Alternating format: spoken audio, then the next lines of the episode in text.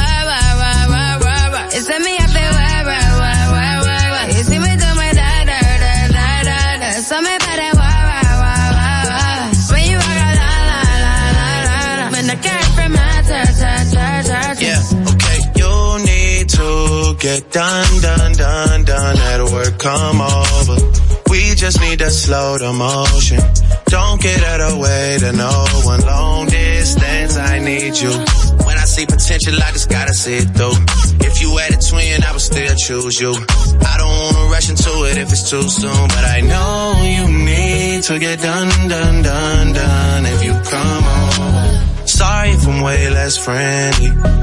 I got you sitting an in oh, yeah. I spilled all my emotions tonight, I'm sorry. Rolling, rolling, rolling, rolling, rolling. How many more shots until you're rolling? We just need a face to face. You could pick the time and the place. You'll spend some time away. Now you need to forward and give me out of work, work, work, work, work, work. It's me up.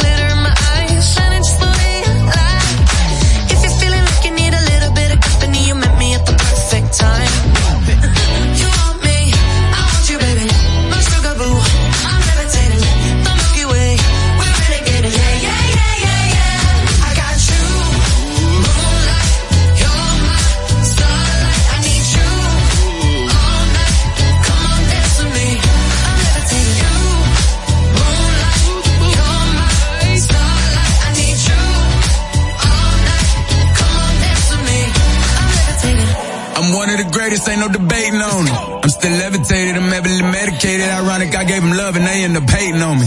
She told me she loved me and she been waiting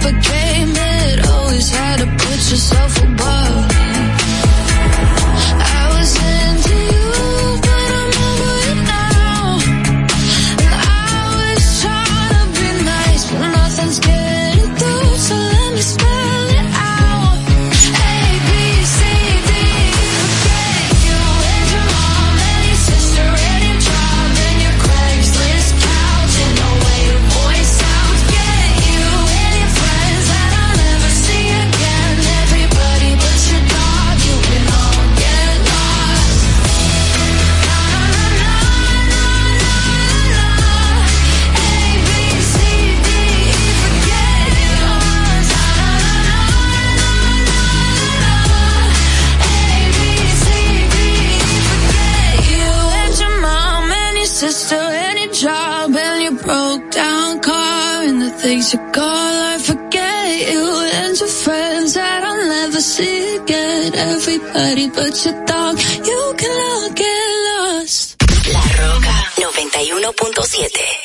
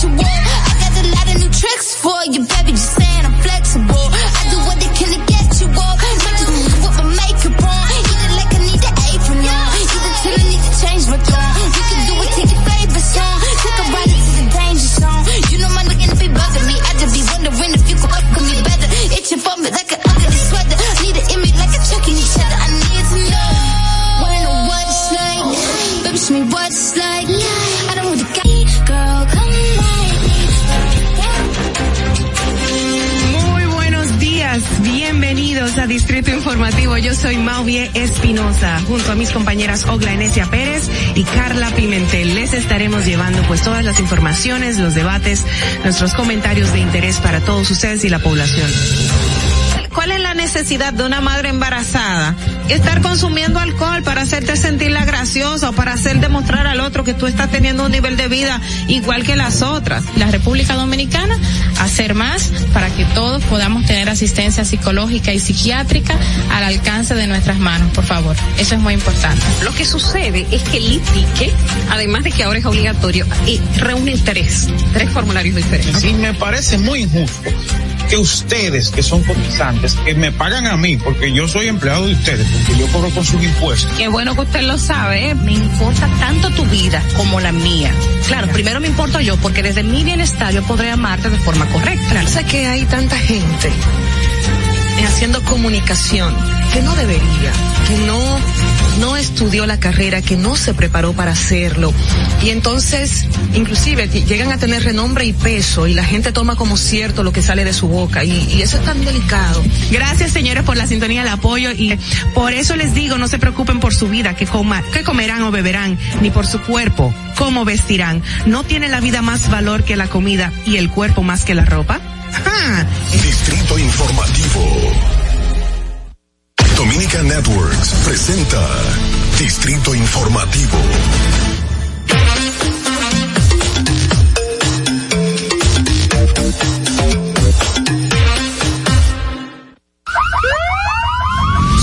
Que las bocinas y los ruidos son molestosos. Por eso te traemos el Distrito Informativo. Tus mañanas ahora serán más frescas e informadas con el equipo de profesionales más completo de la República Dominicana. Distrito Informativo, de lunes a viernes de 7 a 9 de la mañana por La Roca 917 FM, Vega TV y Dominica Networks. Días, buenos días República Dominicana, bienvenidos a Distrito Informativo. Yo soy Dolphy Peláez y junto a mis compañeras Oglenesia Pérez, Carla Pimentel y Madeline Peña. Vamos a estar aquí llevándole las informaciones, debates y comentarios de interés. Estamos de lunes a viernes aquí en Distrito Informativo de 7 de la mañana a 9 a través de la Roca 91.7. Si vas en tu vehículo, pues llegamos al norte hasta Villa Altagracia, por el sur hasta San Cristóbal y en el este hasta San Pedro de Macorís. Además pueden vernos en vivo en nuestro canal de YouTube Distrito Informativo para que no te pierdas ni un momento de este interesantísimo programa que le tenemos preparado en el día de hoy con unos invitados muy interesantes. ¿No es así, Ogla? Así es, así es. Síguenos en las redes sociales, en Twitter y en Instagram, arroba Distrito Informativo RD. También puedes llamarnos a hacer tus denuncias, el número de cabina 829-947-9620. También puedes llamarnos y enviar tus notas de voz al WhatsApp 1-862 320-0075. Nuestra línea sin cargo 809-219-47. Recuerda que puedes continuar viendo esta transmisión en Mega TV y Dominican Networks, así como los canales 48 de Claro y 52 de Altiz, además de escucharnos en Apple Podcasts, Google Podcasts, iHeartRadio y Spotify. Todas nuestras informaciones las puedes ampliar en nuestro portal digital, Distrito Informativo RD, señores, y de inmediato vamos a solicitar su opinión a través de llamadas o notas de voz sobre nuestra pregunta del día. Atención. ¿Considera usted que se deben sancionar a los maestros que no asistan al llamado a clases presenciales de parte del Ministerio de Educación? La respuesta la esperamos. Recuerda nuestro teléfono el WhatsApp 1-862-320-0075 y nuestra línea se encargo 809-219-47. Muy buenos días, Oglenesia Férez, ¿cómo estás? Buenos días, Dolphy, ya de regreso a cabina, Dios mío, señores. Levantarse temprano, tú sabes que hay un, una cosa ahí que no es lo ¿Perdiste mismo la en- costumbre? Yo creo que sí. ¿En cuántos días? ¿Cuántos días te duró? te Dos duró semanas, fueron como... Wow. ¿Sí? dos semanas. Dos semanas. Y ya la perdí. no, mentira, uno siempre, el, el, el despertador siempre ahí a la misma hora, pero uno por lo menos la apagaba y se dormía otro ratito. Claro, claro, tan rica que es esta hora para dormir, Ay, señores. sí, que así tiene que estar disfrutándose lo más que le mando un besote, disfrútalo, bella, pero te queda poco. Sí, te queda, aprovechalo, más. Aprovechalo. Mientras tanto vamos a estar aquí, pues, apoyándote a ti. Y Carla Pimentel, que está con nosotros ya conectada. ¿Cómo estás, Carla? Eh, que quite el mute. Vamos, dice. exacto, quita el mute. Es aquí, es Dicen aquí. que, dice ella que es aquí. Ajá, aumento. Aquí tengo, ¿Mm?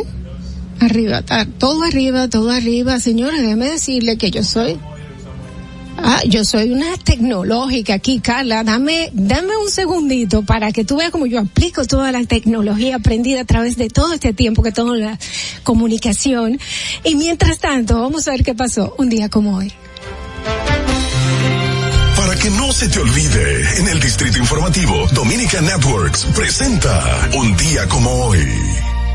Un día como hoy, 17 de enero del 2011, en la fortaleza Enriquillo de Pedernales son concentradas las 21 compañías de los militares del Cuerpo Especializado de Seguridad Fronteriza Terrestre como medida preventiva ante cualquier situación que pudiera presentarse en la frontera luego de la llegada a Haití desde Francia de Jean-Claude Baby Dog Duvalier tras 25 años de exilio. Un día como hoy, en el año 2015, la Federación Dominicana de Softball, FEDOSA, celebró su Asamblea General Ordinaria y Extraordinaria en su local del Centro Olímpico Juan Pablo Duarte. La agenda de la convocatoria contiene siete puntos a desarrollar, comenzando con el informe del presidente ingeniero Garibaldi Bautista, así como el tesorero ingeniero Nelson Welsh, sobre el cual la Asamblea debe pronunciarse. Un día como hoy, en el año 2020, la Regional de Educación 07 en San Francisco de Macorís, dirigida por su directora Mariel Santos Mora, ganó medalla de bronce en la decimoquinta edición del Premio Nacional a la Calidad y Reconocimiento a las Prácticas Promisorias del Sector Público, organizado por el Ministerio de la Administración Pública en la ciudad de Santo Domingo.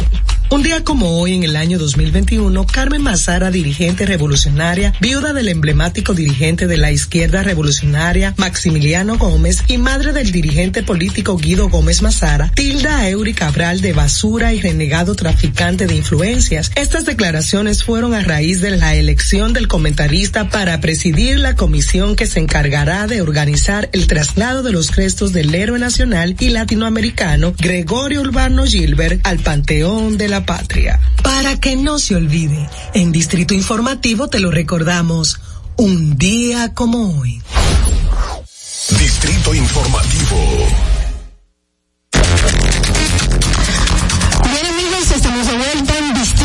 Informativo y a continuación las principales noticias en Distrito Informativo. En la radio para el lunes 17 de enero del 2022. El presidente de la Federación de Padres y representante ante el Consejo Nacional de Educación, Jaime Pleno, declaró que procederán legalmente si la ADP sigue persistiendo con la absurda y deplorable actitud de que los maestros no acuden a clases presenciales. De igual modo, llamaron a la comunidad educativa a retomar el camino de la paz y la armonía para el bienestar de la educación. En esa misma Asociación Dominicana de Profesores, ADP, se reunió ayer con el objetivo de colaborar con, alguna salida que favorezca el retorno a la docencia presencial en las escuelas y liceos del país. La reunión estuvo integrada por los exdirectivos Rafael Santos Badía, Olimpia González, Melanie Paredes, entre otros, los cuales se eh, los cuales determinaron que esta vuelta a las aulas se haría cumpliendo los protocolos establecidos por el Ministerio de Salud Pública que garantiza preservar la salud de todos.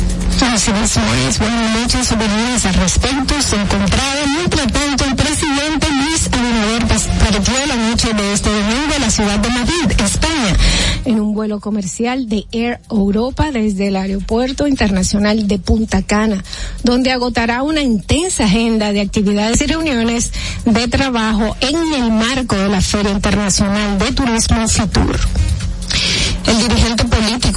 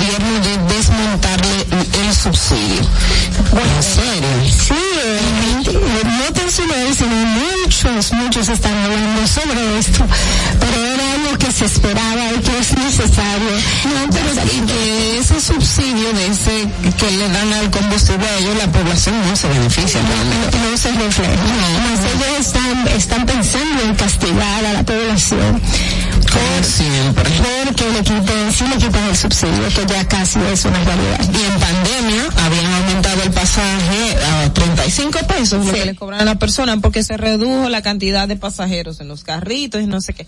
Ahora lo aumentaron y tienen igual cantidad de pasajeros que antes de la pandemia. No, por supuesto que tiene, eh, que antes de la pandemia, yo creo que eh, ellos encuentran la forma de meter uno más a donde no cabe nadie. Muchacha, yo creo que aquí va a haber un estudio especial para ello. Bueno, por otro lado, el director general de la Policía Nacional, Mayor General Eduardo Alberto Ten, lamentó la muerte de tres internos durante una trifulca ocurrida en la madrugada de hoy en la penitenciaría La Victoria. Eso fue el sábado en la noche. Eh, mientras 10 privados de libertad resultaron heridos, la Fundación Círculo de Cultura Democrática, CCD, manifestó este lunes que en el año 2021 en el país el número de fallecidos por accidentes de tránsito fue de 1.867 personas. En tanto, los decesos registrados por el COVID-19 fueron 1.833, constituyéndose un problema de salud pública de importancia nacional. Así es. El ministro encargado de proyectos estratégicos y programas especiales de la presidencia, Nene Cabrera, entregó las primeras 10 casas del programa modelo Ecovivienda con paneles solares a igual número de familias que vivían en condiciones de extrema pobreza en el municipio Cayetano Hermosén, Guanábano, en la provincia Espaillat.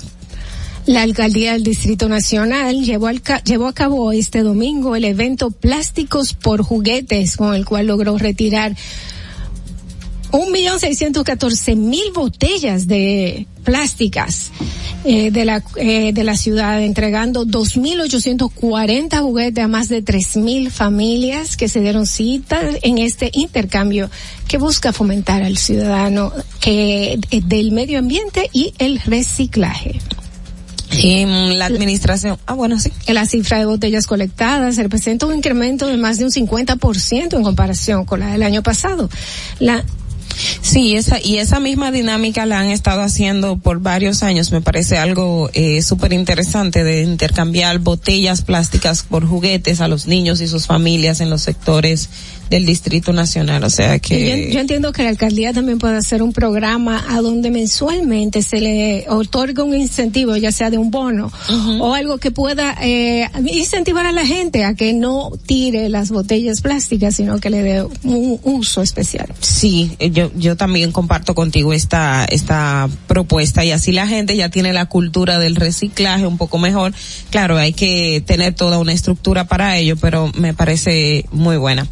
En otro orden, la administración del telesférico de Puerto Plata informó que inició los trabajos para la reconstrucción y montaje de un nuevo cable de emergencia para socorrer usuarios ante posibles atascamientos futuros del eh, funicular. Recordemos que desde hace unos seis meses el teleférico no está en funcionamiento luego de que el 23 de mayo del 2021 el, funis, el funicular, Dios mío, este término, sufrió una avería en la cual unas 32 personas quedaron varadas por, en dos cabinas durante varias horas. Fueron rescatados por técnicos especializados en rescates, miembros de la Fuerza Aérea de la referida ciudad. Todos recordamos ese día eh, pasamos básicamente la noche. Sí, sí, fue un día estresante, no tan solo para esas personas, porque de una u otra forma uno se pone en sus zapatos, en los zapatos de todos, de todas estas personas que están dentro y hasta siente en un momento eh, la angustia, la claustrofobia, Dios la- mío, sí. No me hubiera gustado estar en los zapatos de ninguna de estas personas. Bueno, señores, eh, vamos a comentar un poquito estas noticias, un poquito más adelante. Mientras tanto, vamos a, a conectar con nuestra noticia internacional. No, vamos a comentarios ahora, vamos a comentarios ahora. Y qué bueno, porque fíjate, una de las cosas que nosotros mencionamos en el día de hoy es la de la trifulca, el problema que se que se creó en la cárcel de la Victoria. Y yo creo que no se explica cómo en el momento, hasta el momento, eh, ningún, ninguna autoridad de él, de la cárcel, Del penal. del penal se haya pronunciado, haya dicho algo, que no haya ninguna consecuencia. Yo entiendo que no importa, tú sabes que cuando éramos pequeños, si pasaba algo de importancia en la casa que había sido cometido por cualquiera de nosotros, que éramos siete, hasta que no se averiguara el asunto, los siete estábamos en observación. Y habían castigos colectivos por, no, que- por no haber hablado cuando tenían que hablar. Y esto estoy hablando de, de reglas de hogar. En un penal, a donde se tiene que velar por la vida de tantas personas, no importa por qué razón hayan sido criminales, eh, yo entiendo que debe de haber una voz que sea responsable por todo lo que pase ahí y que se encargue, ya que tiene la responsabilidad de que los otros cumplan. Exactamente, y recuerda que cuando fue nombrado el nuevo alcaide, eh, todos vimos aquí el, el padrón, ¿cómo es? ¿Cómo se dice el, el nombre? Ay, Dios mío, eh, el, el, el, el probó, exacto, el probó de esta cárcel soy yo, y sacaron todas las armas de, de la cárcel de la Victoria, un operativo grandísimo, que ya, que eh, se llevaron diferentes armas de fuego, se llevaron eh, objetos punzantes, o sea, de todo. En la Pero- Victoria se supone que no había nada. Pero como está bien, estamos diciendo si entra un celular, pero un arma de fuego. Que se hayan improvisado armas blancas, ok, pero que aparezcan armas blancas. Eso es un tema gravísimo. E- Eso quiere decir que simplemente la dejaron pasar. O sea, no me pueden disfrazar el asunto de otra cosa. Y que ahí sigue la corrupción que siempre se ha dicho que hay en las cárceles de la, de la Victoria y en otras cárceles del país. O sea, que hay una corrupción interna que por, eh, por, por paga, por pa- pago de peaje y todo esto, se sigue, se sigue manteniendo la criminalidad organizada igualita. Y por favor que no vengan con la excusa de que en todos los países pasa, porque lo importante es que en nuestro país no. Vamos a una pequeña pausa y regresamos inmediatamente con Distrito Informativo. Atentos, no te muevas de ahí. El breve más contenido en tu distrito informativo. Ahí mismito donde estás. O tal vez aquí, recostado bajo una mata de coco. O en la arena tomando el sol. O dentro del agua, no muy al fondo. O simplemente caminando por la orilla. Ahí mismo, abre tu nueva cuenta móvil BH de León. 100% digital y sin costo. La creas en minutos con cero pesos desde Móvil Banking Personal. Ábrela donde quieras. Solo necesitas tu celular. Banco BH de León. Si deseas tener acceso a todo lo que pasa en República Dominicana, debes obtener Dominican Networks. Es el primer sistema de cable dominicano para los dominicanos en el exterior. Aquí podrás disfrutar de todos los canales de televisión de República Dominicana, noticias, deportes, música, farándula y entretenimiento 24/7. Solo debes descargar nuestra aplicación en Roku, Amazon y Apple TV. E inmediatamente vas a disfrutar de todo el contenido de República Dominicana. Dominican Networks. Ahorrar para poder avanzar. Se siente así. Ahorrar porque se quiere progresar. Se siente así. Ahorrar para tranquilo yo estar. Se siente así y así. Qué bien se siente ahorrar. Con el cero de oro de APAP. Con 500 pesos tú podrás ganar. Ahorrar se siente muy cool y cuando ganas, mucho mejor. Cero de oro, 10 a apartamentos y cientos de miles de pesos en premios. Cero de oro de APAP, el premio de ahorrar. La República Dominicana había perdido la confianza en nuestras instituciones. Por los dominicanos y dominicanas, esta administración ha asumido el compromiso de abrir las puertas de la transparencia, de la integridad y del control. Es por eso que la Contraloría General de la República Dominicana ha implementado nuevos controles para llevar eficiencia y garantizar la buena ejecución de los fondos públicos. Conoce más en www.contraloría.gov.do. Gobierno de la República Dominicana. En Banreservas hemos apoyado por 80 años la voluntad del talento dominicano, identificándonos con sus más importantes iniciativas, para que quienes nos representan siempre puedan mostrar lo mejor de nosotros.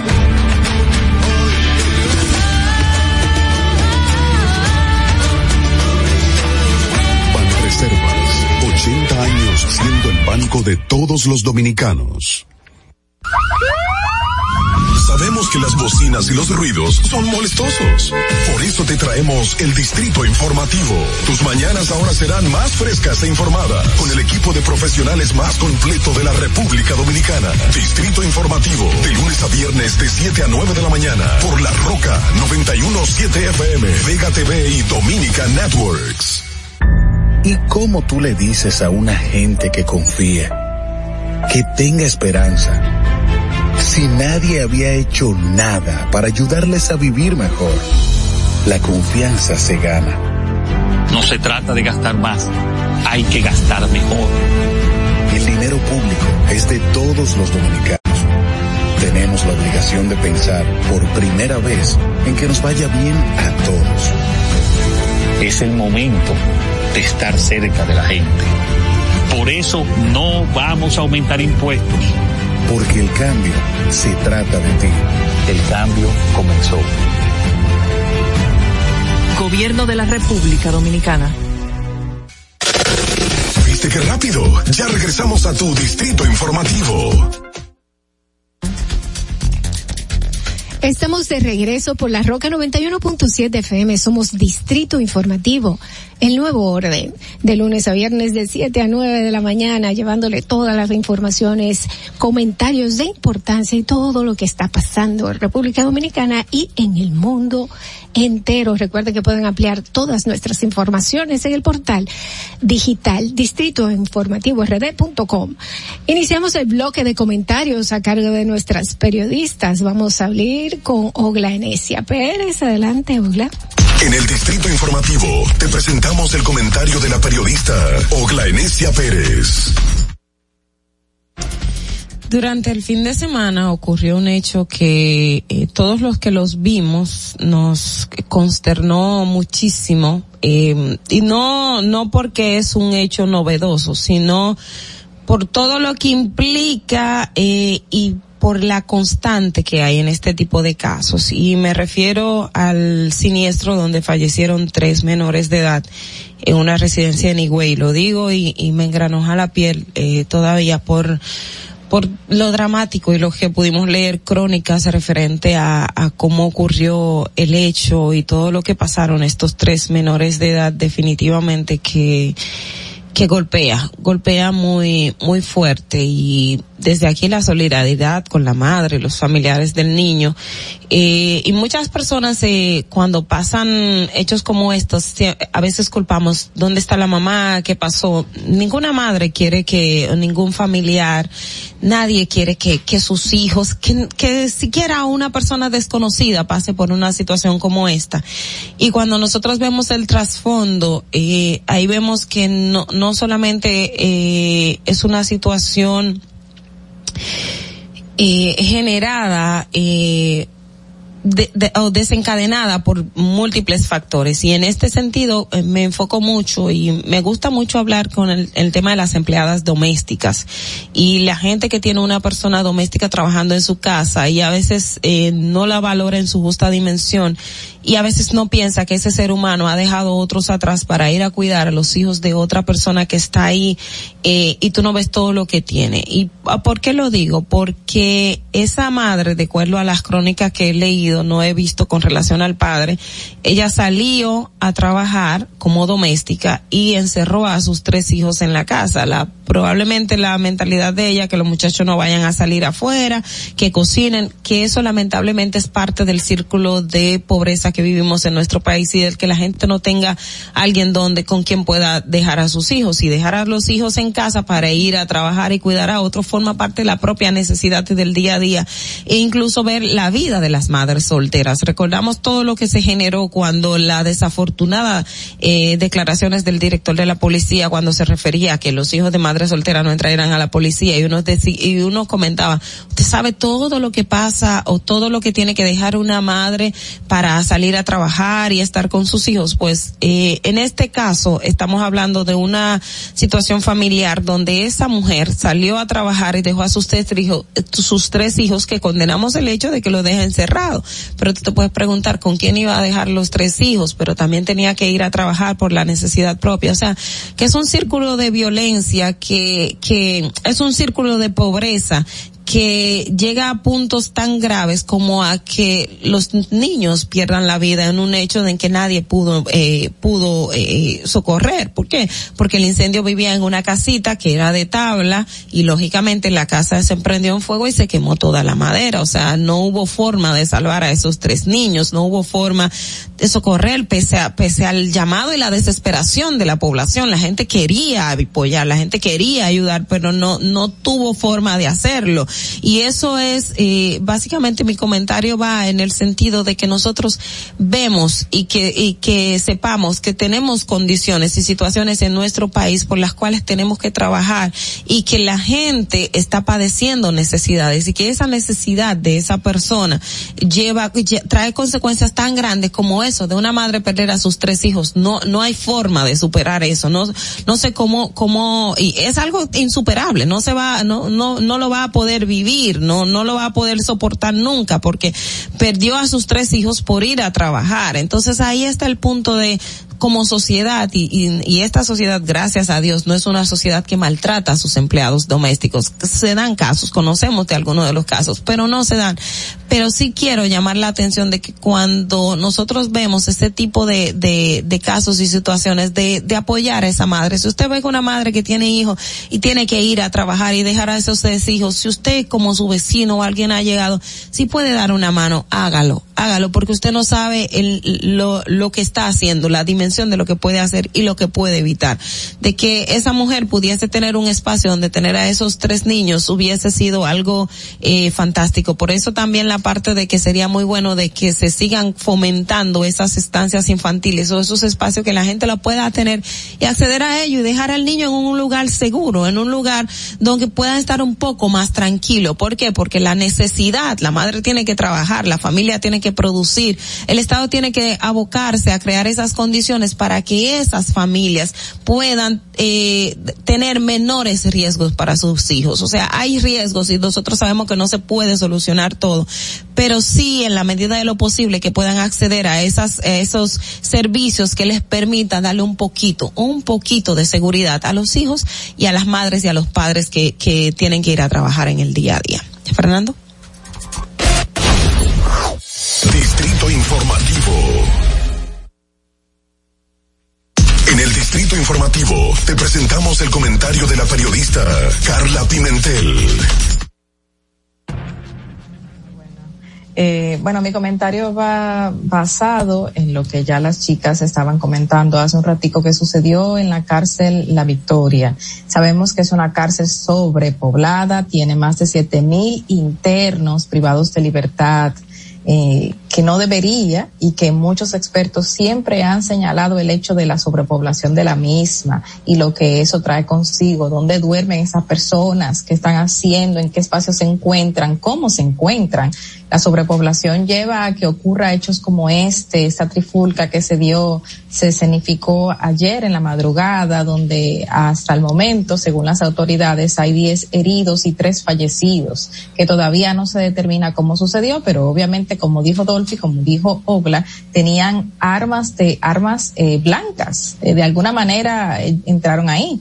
Y el punto de todo de esto es que tenemos una cárcel, la Victoria, por muchos años sobrepoblada, con una inversión eh, cuantiosa en una nueva cárcel de siete mil millones de pesos, una nueva cárcel que supuestamente iba a estar lista eh, ya hace un año y algo, según las autoridades pasadas, y con una inversión tan grande como siete mil millones de pesos iba a ser la gran cárcel de la Victoria. Entonces, eh, tras esto y cuestionamientos por parte del Ministerio Público, eh, donde se involucra la misma nueva Victoria dentro de un expediente de corrupción, se señala que ah, hubo desvío de dinero dentro de la misma y todavía eso se está investigando. En la actualidad, viendo sucesos como este, entonces el actual gobierno señala de que tiene que hacer una, inversión de 280 millones de pesos para que esta nueva victoria, a donde irán todos estos reclusos que se están pasando las mil y unas ahí adentro, eh, Ahora hay que invertirle a la nueva Victoria 280 millones de pesos después de 7 mil millones que se le invirtió. Y no tenemos una nueva Victoria donde podemos llevar a esta gente que seguirá significando hechos como este dentro de ese espacio donde se encuentra, porque los siete mil millones de pesos no valieron la pena al parecer. Al parecer esos siete mil millones de pesos de la nueva victoria no, no se sabe a dónde están porque según el mismo asesor honorífico del Poder Ejecutivo de Seguridad Ciudadana y Sistema Penitenciario, el señor Roberto Santana, ha denunciado en varias ocasiones que esos siete mil millones de pesos no se ven dentro de, las, de la misma escenificación, el mismo espacio donde está la nueva victoria. Él mismo señaló en muchísimas ocasiones de que ese, esa cantidad de dinero se invirtió en ese espacio cuando se pudo haber hecho varios espacios de cárceles en toda Santo en todo Santo Domingo, diseminado en todos, en todo Santo Domingo. Entonces, ¿qué pasó con estos siete mil millones de pesos? ¿Qué es realmente, por qué realmente hay que invertir 280 millones más? Estamos hablando de una cantidad exorbitante de dinero para un espacio que se queda corto, para un espacio donde eh, los estamos necesitando, porque miren lo que está pasando en la nueva, en la vieja Victoria, y no podemos tenerlo porque siete mil millones parece que fue poco dinero. Y al parecer realmente ahí no se invirtió esa cantidad de dinero. Entonces, eh, ¿qué vamos a esperar que suceda? Eh, fue un anuncio enorme por parte del pasado gobierno de la Nueva Victoria. Eh, fue presentado como una de las obras magistrales del mismo gobierno de Danilo Medina y, y no está habilitada todavía. Es decir, que al parecer esa cantidad de dinero que ahí se invirtió ni siquiera se pudo llevar una parte a, hacer algo en la vieja Victoria para evitar este, estos hechos o yo qué sé, hacer algo diferente para que podamos tratar de diseminar en todo Santo Domingo o en otras cárceles a esos siete mil seiscientos y pico de internos que allí se encuentran durmiendo en el piso que allí se encuentran recibiendo malos tratos por otros que obviamente sabemos lo que tienen que hacer ellos para poder vivir ahí dentro. Y esos siete mil millones, y lo repito mucho porque es mucho dinero que no vemos en una inversión eh, buena, que no vemos en una inversión eh, realista de lo que es una cárcel nuevo, del nuevo modelo, eh, como así se estaba mencionando desde un principio. Y estas personas están recibiendo maltratos de otros, durmiendo en el piso, estando en condiciones deplorables mientras esperamos un nuevo lugar. Eh, entonces, eh, ya hubo el anuncio el pasado diciembre de los 280 millones de pesos nuevos que hay que invertirle a esos 7 mil millones de pesos y queremos saber eh, que el Ministerio Público termine de resaltar los puntos de qué fue lo que hicieron con este dinero y si realmente se hizo una inversión como se debió dentro de la misma cárcel, que al parecer y según expertos no fue así. Vamos contigo, Fernando. Distrito Informativo. Bueno, señores, después de escuchar los comentarios de Carla Siete mil millones de pesos, siete mil presos. Eso es a un millón de pesos por preso, que se supone o sea, Carla, no sé si tú estás conmigo, pero yo yo creo que con un millón de pesos por persona se puede hacer tremenda casa.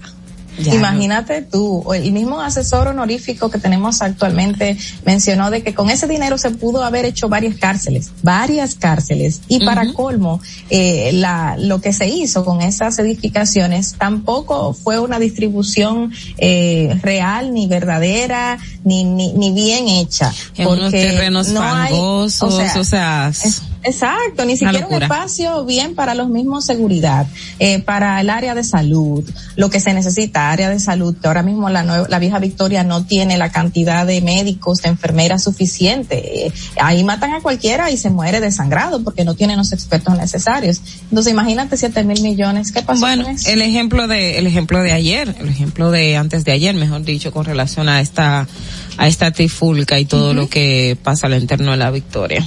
Bueno, eh, esto es esto es algo que tiene mucho material que hay que investigar. Vamos, nosotros en Distrito Informativo nos vamos a, a, encargar de hacer esas esas calculaciones, esos cálculos para que para que la gente sepa y tenga a mano qué es lo que se hace y ahora y más que nunca esté más pendiente de todo lo que se invierte y en dónde se invierte, porque ese dinero sale del bolsillo de cada uno de nosotros. Vamos al resumen internacional, gracias a la voz de América. Adelante.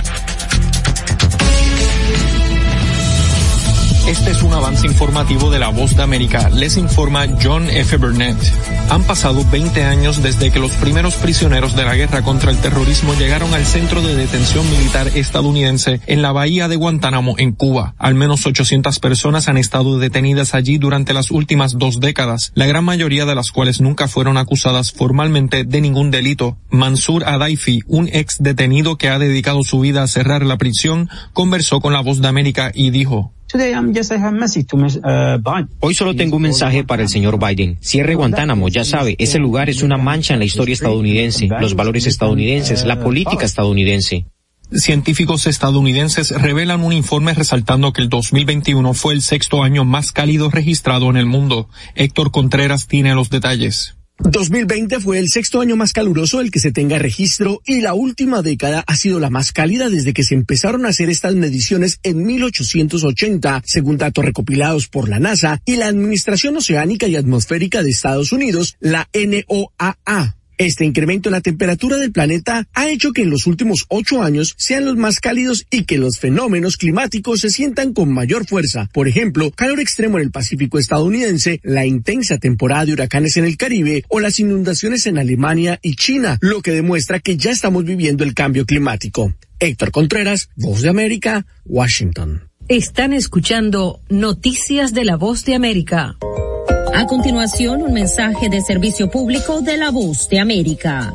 Para evitar la depresión o ansiedad, durante la cuarentena, expertos recomiendan establecer una rutina, mantener hábitos saludables, hacer uso de nuevas tecnologías para mantenerse conectado con amigos y familiares, reducir el consumo de noticias negativas relacionadas con la pandemia y aprovechar los espacios dentro de su vivienda mientras se queda en casa.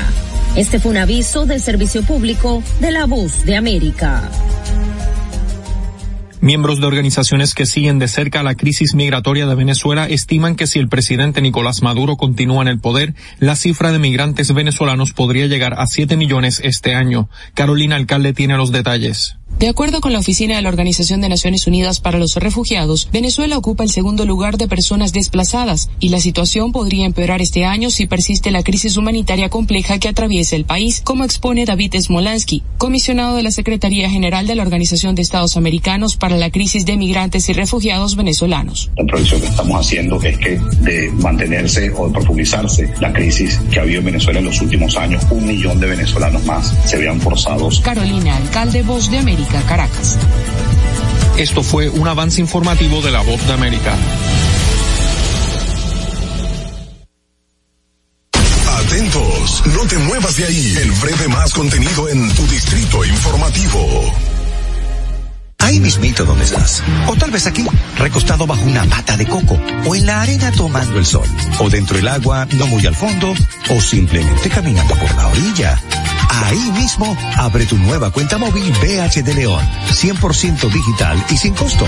La creas en minutos con cero pesos desde Móvil Banking Personal. Ábrela donde quieras. Solo necesitas tu celular. Banco BH de León. Ya no tienes que ir a la Contraloría General de la República para obtener una certificación de cargos. Ahora el servicio es digital. Sigue estos sencillos pasos. Ingresa a www.contraloría.gov.do. Selecciona el servicio de certificaciones de cargos en el menú superior. Completa las informaciones. Adjunta tu cédula y constancia de trabajo.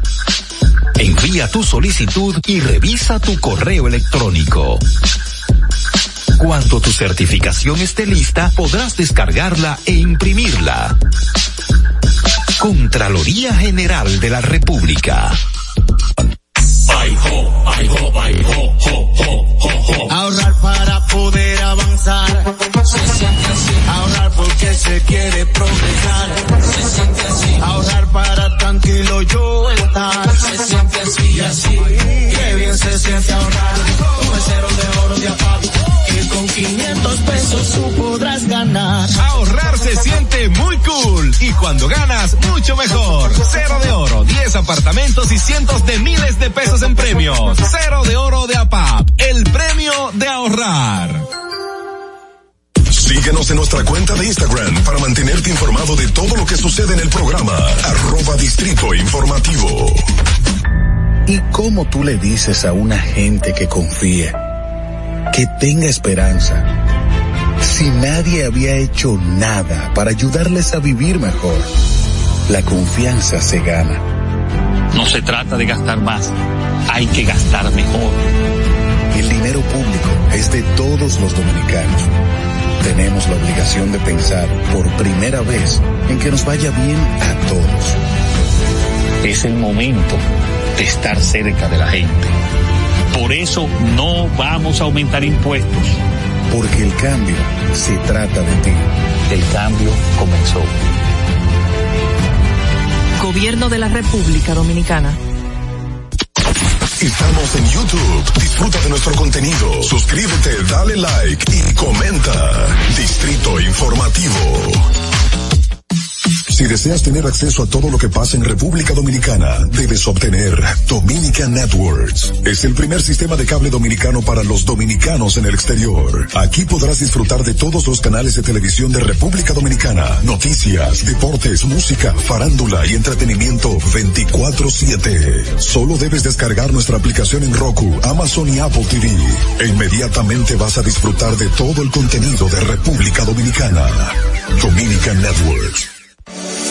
En Banreservas hemos apoyado por 80 años la voluntad del talento dominicano, identificándonos con sus más importantes iniciativas, para que quienes nos representan siempre puedan mostrar lo mejor de nosotros.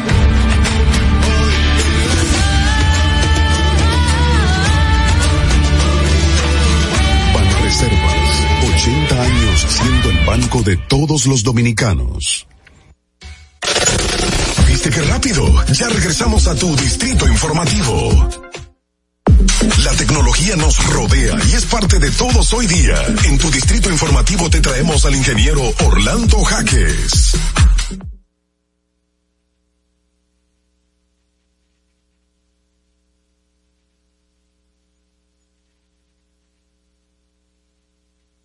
Informativo y vamos a recibir ya en noticias tecnológicas, personas que nos mantienen al día con lo que está pasando tecnológicamente, el ingeniero Orlando Jaques, que nos trae un tema muy interesante. ¿Cómo está? Bienvenido.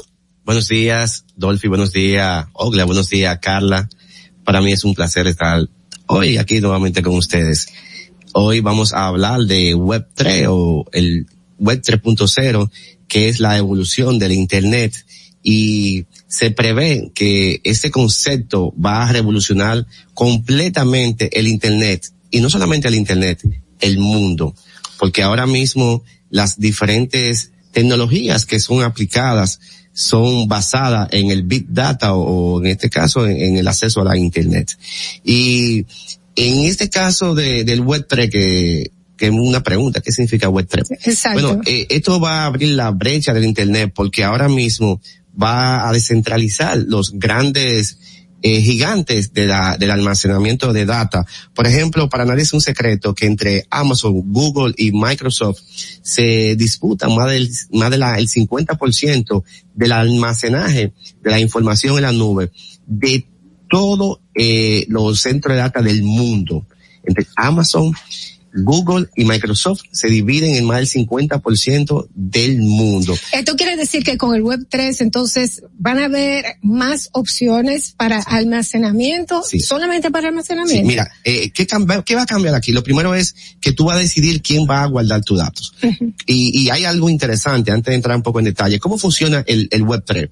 es, es basado según Hub, que es, se le puede llamar el padre del, del Web3, que es un desarrollo desde el año 2014 que se ha venido trabajando con esto.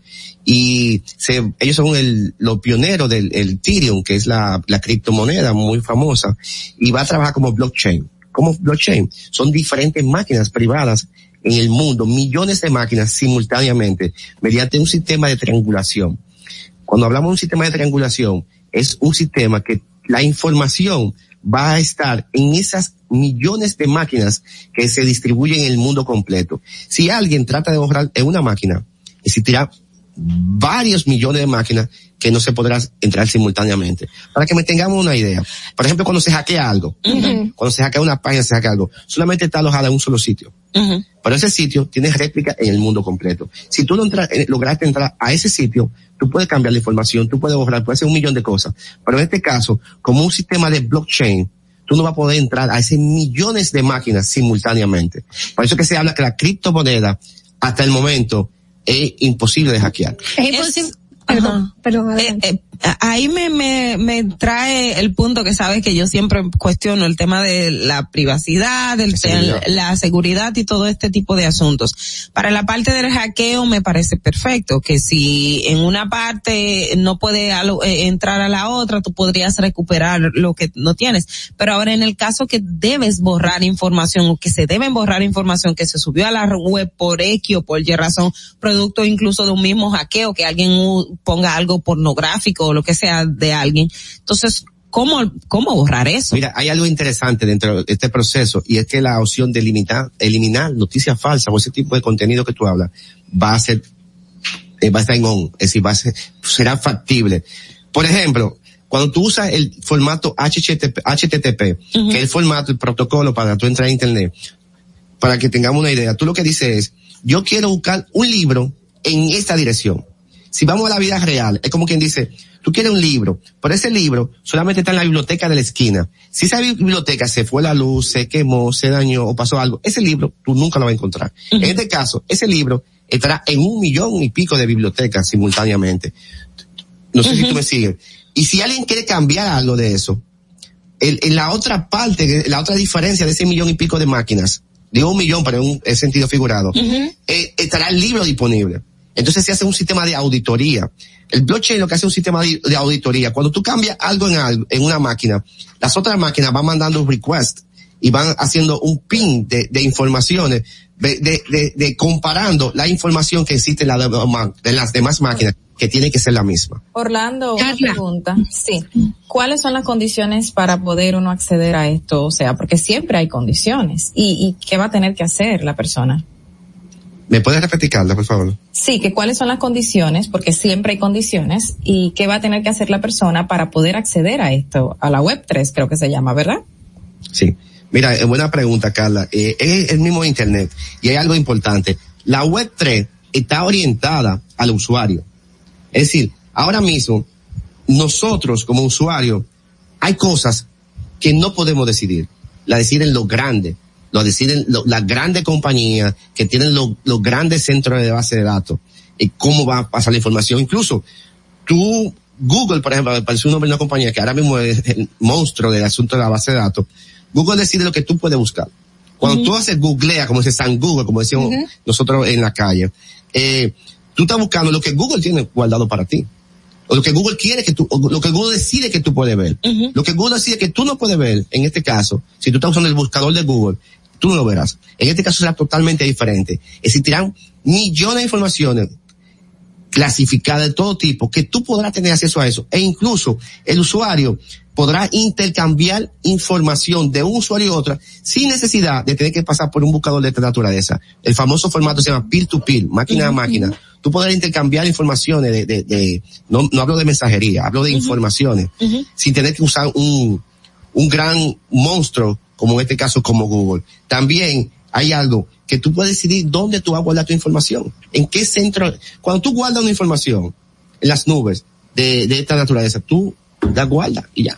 Eh, pero hay un aspecto, ay, perdón, eh, eh, con relación a la seguridad, vuelvo otra vez y digo, está la parte de Google, que Google tiene la, la mayor parte de, de almacenamiento, puedes comprar el giga y todo esto, pero ¿qué tan, cómo, es- cómo se me, me- se va a determinar el aspecto de la seguridad dentro de la, de las propias plataformas? Te, te voy a, te voy a responder con estas dos cosas para que te tranquilices. Yo sé que siempre el asunto de la seguridad para ti es un tema muy importante. Sí. Lo primero es que hasta el momento el sistema blockchain, el sistema de criptomonedas, tiene varios años, no ha sido hackeado. Sí. Ha- Ha tenido intentos, nadie ha sido exitoso en, en hackeo por el asunto que te explicaba del famoso eh, algoritmo de, primero de encriptación y segundo de auditoría entre millones de máquinas simultáneas. Los hackers hackean un servidor, pero cuando tú tienes que hackear millones de servidores simultáneamente es casi imposible, eso es lo primero. Y lo segundo es que, eh, que Web3 ya ha sido probado, si estamos probando en el 2014 y hasta el momento todavía nadie ha podido entrar a Web3. En el Web 3, ¿qué precio o quiénes van a ser los que van a poder darle el servicio? Las mismas compañías que están dando el día de hoy ese servicio. Sí, eh, eh, eh, Porque si sale gratis, todos sabemos que el precio eres tú. Web3 es una plata, es, es internet Web3, para que tengan una idea, no es un servicio, es internet ahora mismo. Pero dentro de ese internet existen servicios. Por ejemplo, el servicio de guardar información en la nube, el servicio de mensajería, un, un número de cosas.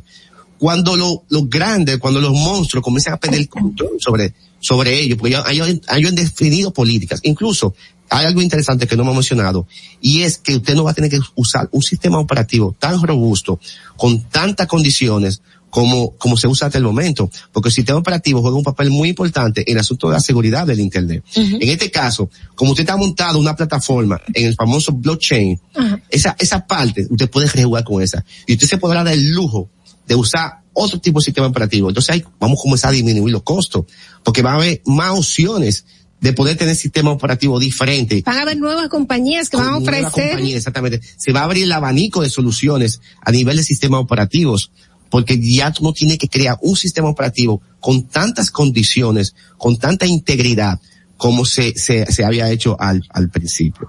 Or-. Or- Orlando, una, una pregunta, chicas. Eh, Orlando, cuando tú hablas de tener, eh, cuando tú hablas de tener varias opciones en dónde guardar tu información, por ejemplo, si tú tienes que hacerlo en Google Drive, tienes que tener una cuenta de Gmail. Si lo vas a hacer en OneDrive, tienes que tener una cuenta de Hotmail o Out- Outlook, como se llama ahora. Pero en, en cuando tú hablas de tener variedad, o sea, no es que te vas a atar una cuenta. ¿Cómo es esto? Yo que no conozco bien acerca Bueno, del mira, tema. Eh, qué bueno, Carla. Yo creo que con eso podemos ed- edificar al público que nos está escuchando. Cuando yo hablo de guardar informaciones, por ejemplo, ahora mismo, si tú quieres buscar algo en las nubes, si tú quieres buscar algo en Internet, tu primera opción, o casi la única opción ahora mismo, es Google. Solamente puedes buscarlo en Google ahora mismo, porque Altavista, Yahoo, prácticamente han quedado un poco desfasados con, con el monstruo llamado Google. Entonces, a eso yo me refiero. Si mañana, cuando Web3 esté en el aire, tú podrás buscar informaciones que están alojadas en millones de máquinas sin tener que pasar por un monstruo, un buscador de esta naturaleza. Es decir, yo guardo la información donde yo quiera y se interconecta con el famoso blockchain y tú podrás buscar la información cuando tú quieras sin necesidad de tú tener que utilizar como intermediario eh, un buscador. O sea, pero no se te- tendrá que tener una cuenta base, es decir, Exacto, igual se aloja en un servidor, pero es como el, el servicio de la información seguirá existiendo, pero tú para buscar esa información, tú tienes que, tienes que usar un, un, traductor, que en este caso se llama Google. Si tú quieres buscar algo dentro de Internet, tú no lo puedes buscar en una máquina o un servidor X.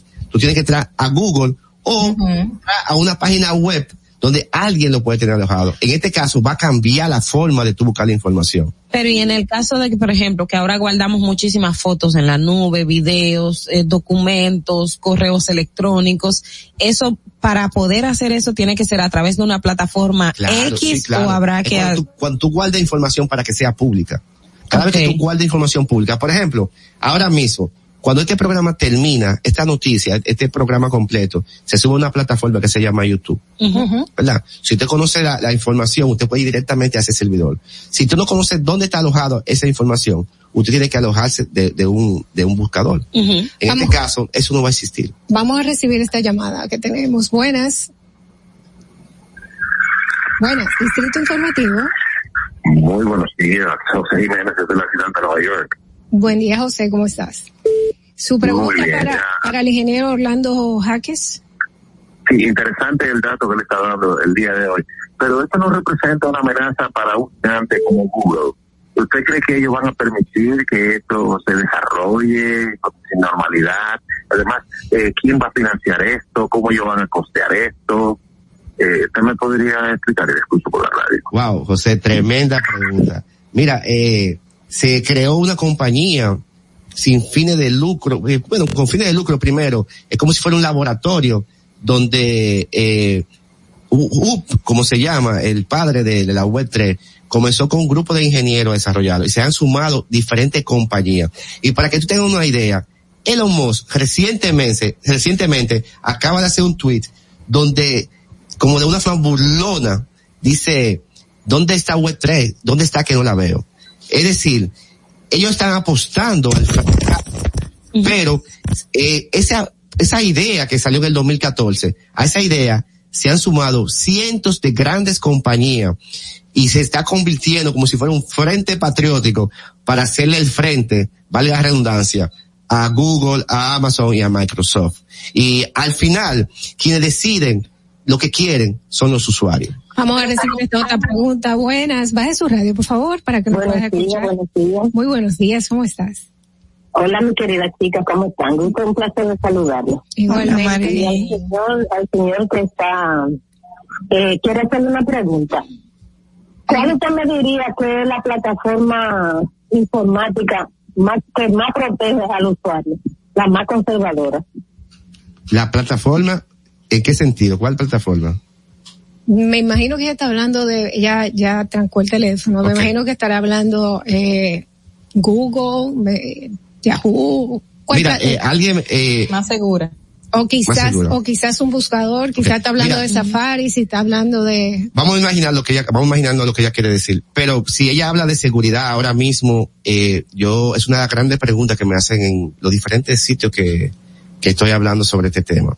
Y ahora mismo yo creo que la seguridad es un factor que hay que tomarlo en cuenta, porque cada día aparece una cosa nueva y a medida que usted va eh, ampliando el abanico de soluciones de informáticas, también usted amplia la posibilidad de, que alguien pueda entrar por uno de esos puertos que usted en un momento de una ejecución de un script de esa naturaleza queda abierto. Cada vez que nosotros hemos baja- descargamos una aplicación, para que tenga una idea, si habla de plataforma, de aplicaciones, cada vez que usted descarga una aplicación X, usted da permiso a esa a esa compañía y a medida que da permiso, usted deja como si fuera una ventanita abierta, donde esa compañía debe hacer cosas. Y por esa ventanita, no solamente se puede meter la compañía, si puede entrar una gente que Eso se da mucho en el caso de los Android, que para tú entrar a una, a- a- instalas lo que sea, te dicen necesito permiso a la libreta, a la cámara, no sé qué, al- a, a- todo junto. Es como a eso que te y yo refieres. tengo una- un, un- un- script hacia eso. Yo digo, a medida que aumenta la chulería, si le voy a llamar, se va a decir un nombre de algo, en, en las aplicaciones y eso, también aumenta la posibilidad de que usted la seguridad la pueda poner en riesgo. Si hay Orlando. certificado eso. Orlando, basan, eh, partiendo de la pregunta y la respuesta que le diste al, al pasado oyente, José Jiménez, eh, esto es una, un grupo de personas que se une para hacer una competencia, o sea que a fin de cuentas eh, estamos y todo el que allí eh, coloque información está atado a una empresa, a un grupo, a un grupo de personas que va a tener el manejo de la misma. Es decir, que podríamos decir que es un más una competencia en el mercado que te da cierta apertura, pero a la vez ata al usuario de alguna manera u otra. Mira, eh, todos al final eh, es un negocio en este, este tipo de, de proceso, pero eh, aquí es la filosofía cómo se desarrolla esa tecnología.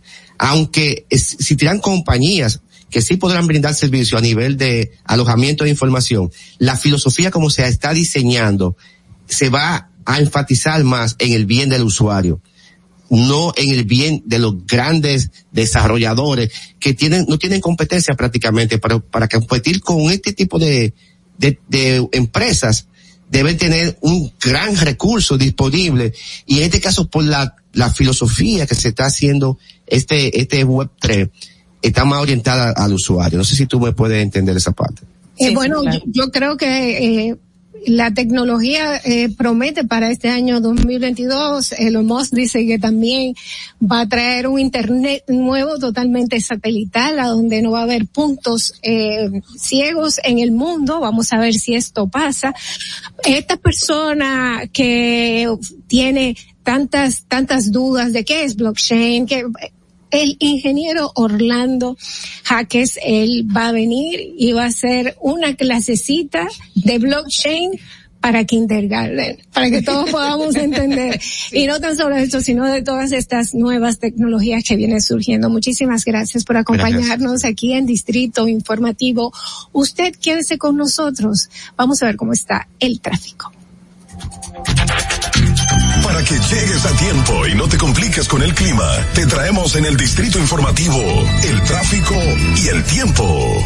Y así se encuentra el tráfico y el tiempo a esta hora de la mañana en Santo Domingo.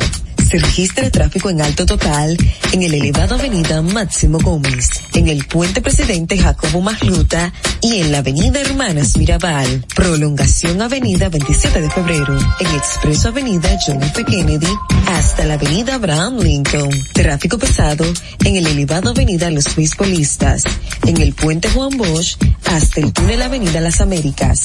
Elevado de los Alcarrizos, autopista Juan Pablo Duarte y gran entaponamiento en toda la zona industrial de Herrera, Avenida Malecón, en Villa Duarte, Avenida 25 de Febrero, Avenida República de Colombia y en el Puente Ramón Matías Mella.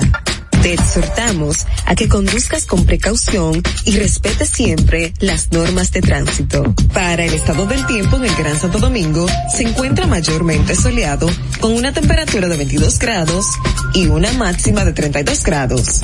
Hasta aquí el estado del tráfico y el tiempo. Soy Nicole Tamares. Sigan en sintonía con Distrito Informativo. No te muevas de ahí. El breve más contenido en tu distrito informativo. En Banreservas hemos apoyado por 80 años la voluntad del talento dominicano, identificándonos con sus más importantes iniciativas, para que quienes nos representan siempre puedan mostrar lo mejor de nosotros.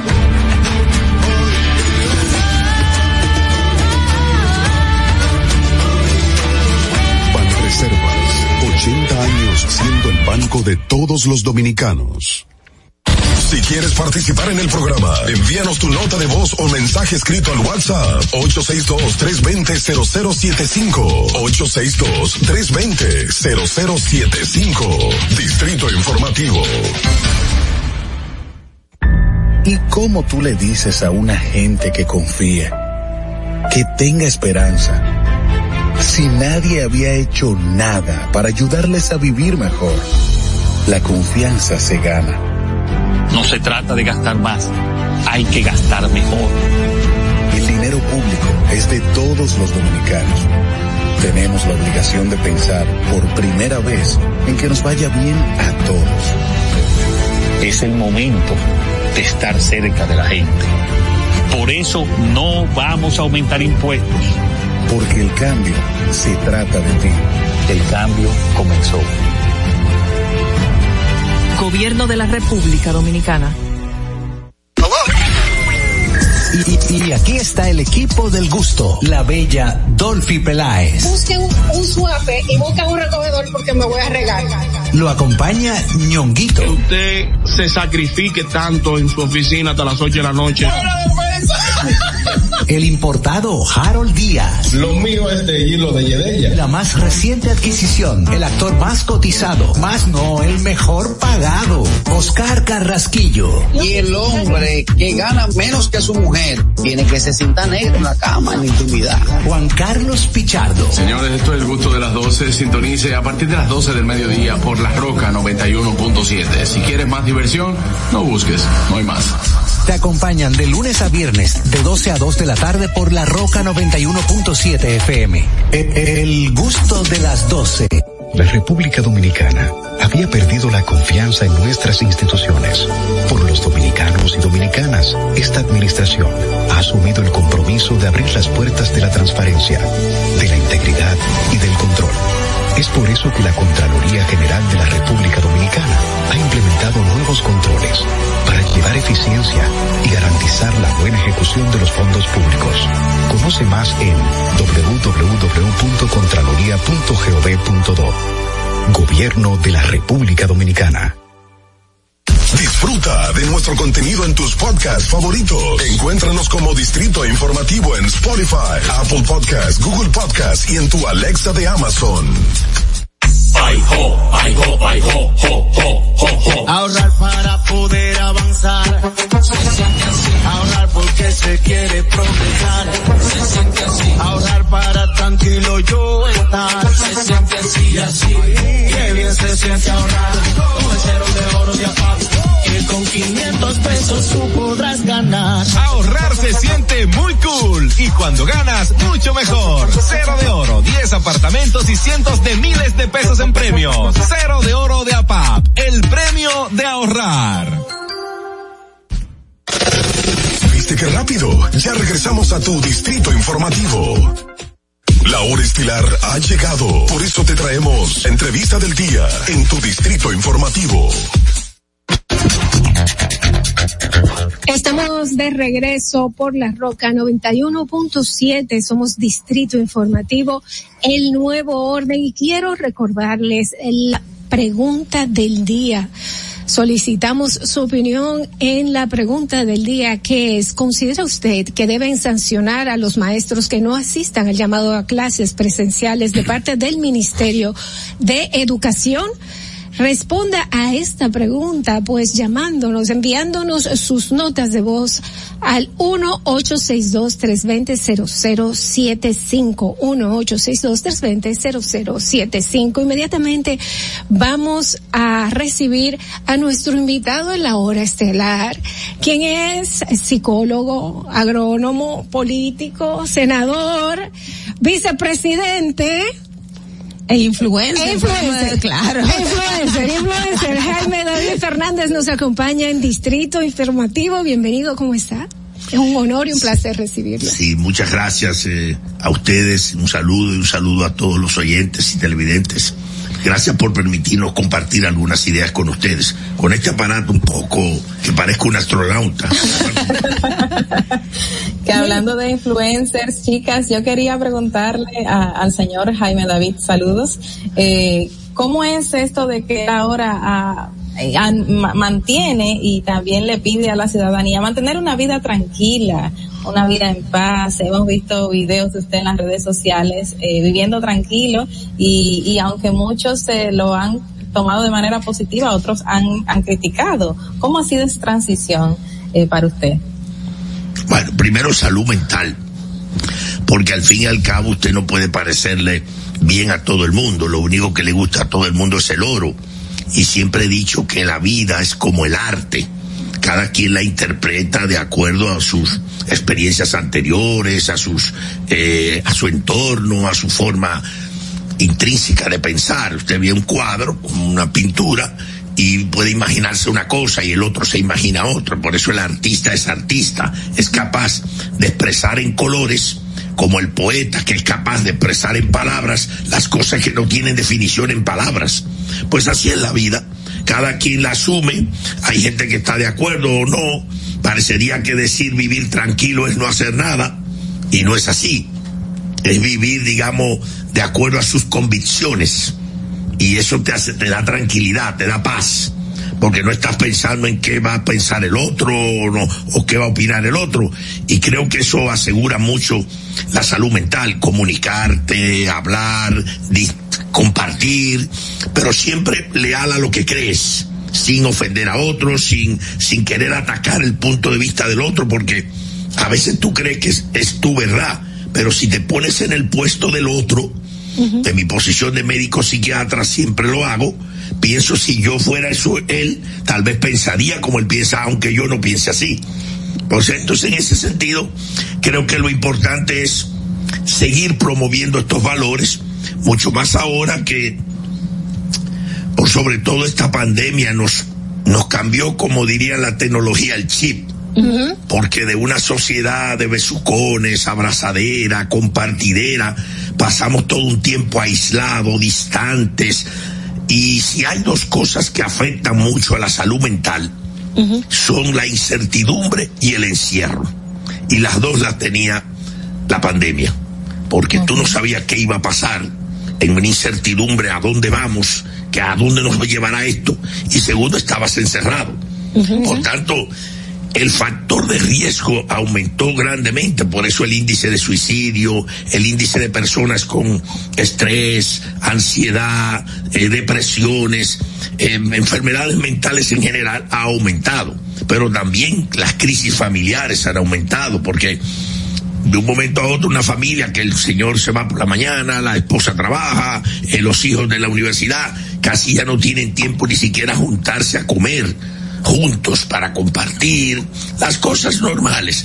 Eso de un momento a otro los hizo volver a todos a un cuarto, a una casa, y ahí se conocieron, ahí el papá sacó a ver cosas que los hijos no conocían y la mamá también, y el índice de violencia aumentó. Para decirle que por eso es que promuevo la filosofía de que podamos digamos, estar satisfechos, recrearnos, hacer las cosas que no hacen volver a niños o no hacen volver adultos, pero al fin compartir para poder, poder asegurarnos la convivencia mejor. Y eh, usted también, y en, en consonancia con el tema de la pandemia, también surge en un momento, usted era un político, o es un político, fue vicepresidente de la República, perteneciente al Partido de la Liberación Dominicana, y el Partido de la Liberación Dominicana vivía también unos momentos de crisis muy fuerte por todo lo que implicaba el tema de Danilo, Leonel Fernández, y luego toda la pandemia, y luego vemos un Jaime David que sale muy, muy distinto al político que hemos visto. También esa pugna interna dentro del PLD o del, del ambiente político motivó en cierto, eh, en cierto cierta manera eh, de usted enfocarse en ese aspecto también? Bueno, no creo, porque al fin y al cabo ese ha sido mi estilo de vida siempre. Solo que ahora ya no son secretos porque lo sacan las redes. Usted hablaba de un influencer. Yo nunca he querido ser influencer. Pero yo creo no que tengo redes sociales. yo creo que lo tengo el estado de WhatsApp. Usted no tiene redes. yo no participo en ninguna de esas redes, ni Twitter, ni Instagram. ¿Cómo nada. se vive? ¿Cómo se vive? Lo que hacen es que gente me roba no sé, que para Los tener estados, like, no sé qué cosa. Soy poco tecnológico en ese sentido. Y entonces, digo, la tienen unas páginas ahí, pero yo no tengo, o sea, yo la tengo esta WhatsApp y ni siquiera ahora lo uso. Porque también a mí no me interesa, digamos, estar pareciendo un payaso o, o estar pareciendo al que no le gusta. Yo vivo mi vida, o sea, siempre recuerdo que en mi casa yo cuando era pequeño tenía que ordeñar la vaca por la mañana, entonces me vallaba, mamá hervía la leche y me, me para antes de ir a la, a la escuela, en el campo esa es la vida. Y entonces siempre me gustaba raspar la paila o sea, debajo, con la leche cuando se hierve, echa una rapar la paila y mi mamá decía, ay mi hijo, ya tú estás grande como para rapar la paila. Y después decía, íbamos a la finca, decía, y cuando, y, mi hijo, tú eres ya médico, tú no puedes, bueno, pero a mí me gusta mamá, o sea, dice, pero llegué a senador de la república, senador, rapar la paila, llegué a vicepresidente, seguía rapando la paila, o sea, al fin y al cabo. O sea, que usted rapó la, la paila en todo el tiempo. Ya no me puedo encaramar en una mata de coco como lo hacía antes, pero Pero sí puedes rapar la las falda. avispas que te pican allá arriba, sino porque ya el peso corporal no me lo permite. Pero al fin y al cabo, la gente tiene que ser auténtica, tiene que ser transparente. Yo, por ejemplo, siempre la gente dice, bueno, pero es raro, la única jipeta que no es negra y que no tiene los mismos oficiales de seguridad. A veces me dicen, señor, es que la suya es como diferente. Tiene una estrella amarilla, los vidrios no tienen vidrio ahumado y es de un color claro.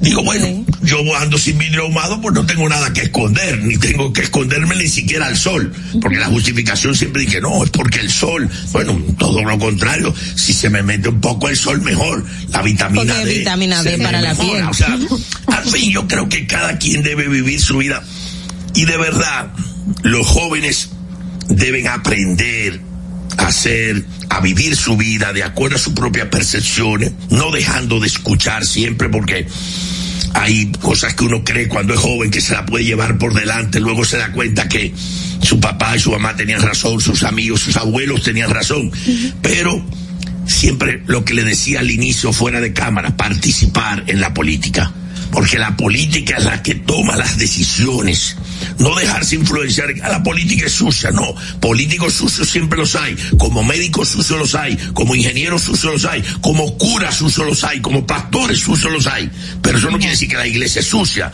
ni que siquiera que la, que la ingeniería es sucia, o que la política es sucia, o que la medicina es sucia, hay que participar para que nadie tome las decisiones por usted, tómela usted como joven que tiene espíritu de cambio.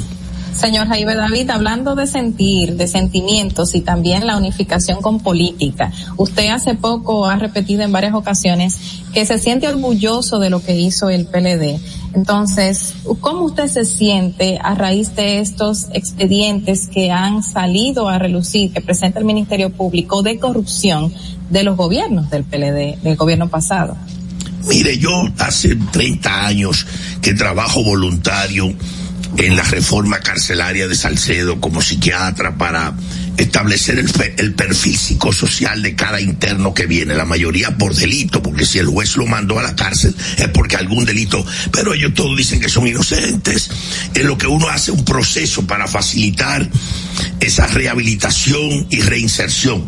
Entonces veo que son fa- la mayoría de gente es de familia seria, pero cometió un delito. Ahora eso quiere decir que esa familia sea delincuente.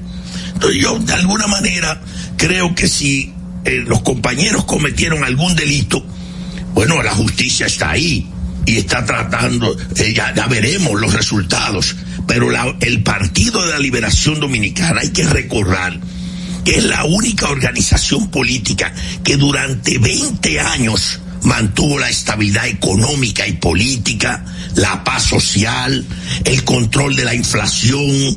Eh, aquí no había desaparecido, no se violaban los derechos humanos, ni se violan. Quiere decir que el PLD tiene una grandeza de la que yo tengo que sentirme orgulloso. Y trato, como decía José Martí, de ver las luces, las sombras que la vean los de siempre. Y ese es su papel. O sea, yo creo que de alguna manera el PLD es un referente de un partido político organizado, disciplinado, que llegó al poder y estableció unas políticas públicas grandes en la educación, en la salud. Ahora de que falta mucho por hacer, como se decía el presidente Hipólito Mejía, esa es la verdad. O sea, no hay que por eso estemos conformes, ni nos sentemos. Y nosotros mismos tenemos que saber que si unos cometieron errores, otros parecieron cometerlo, pero tal vez fue solo un parecido, uno no lo sabe.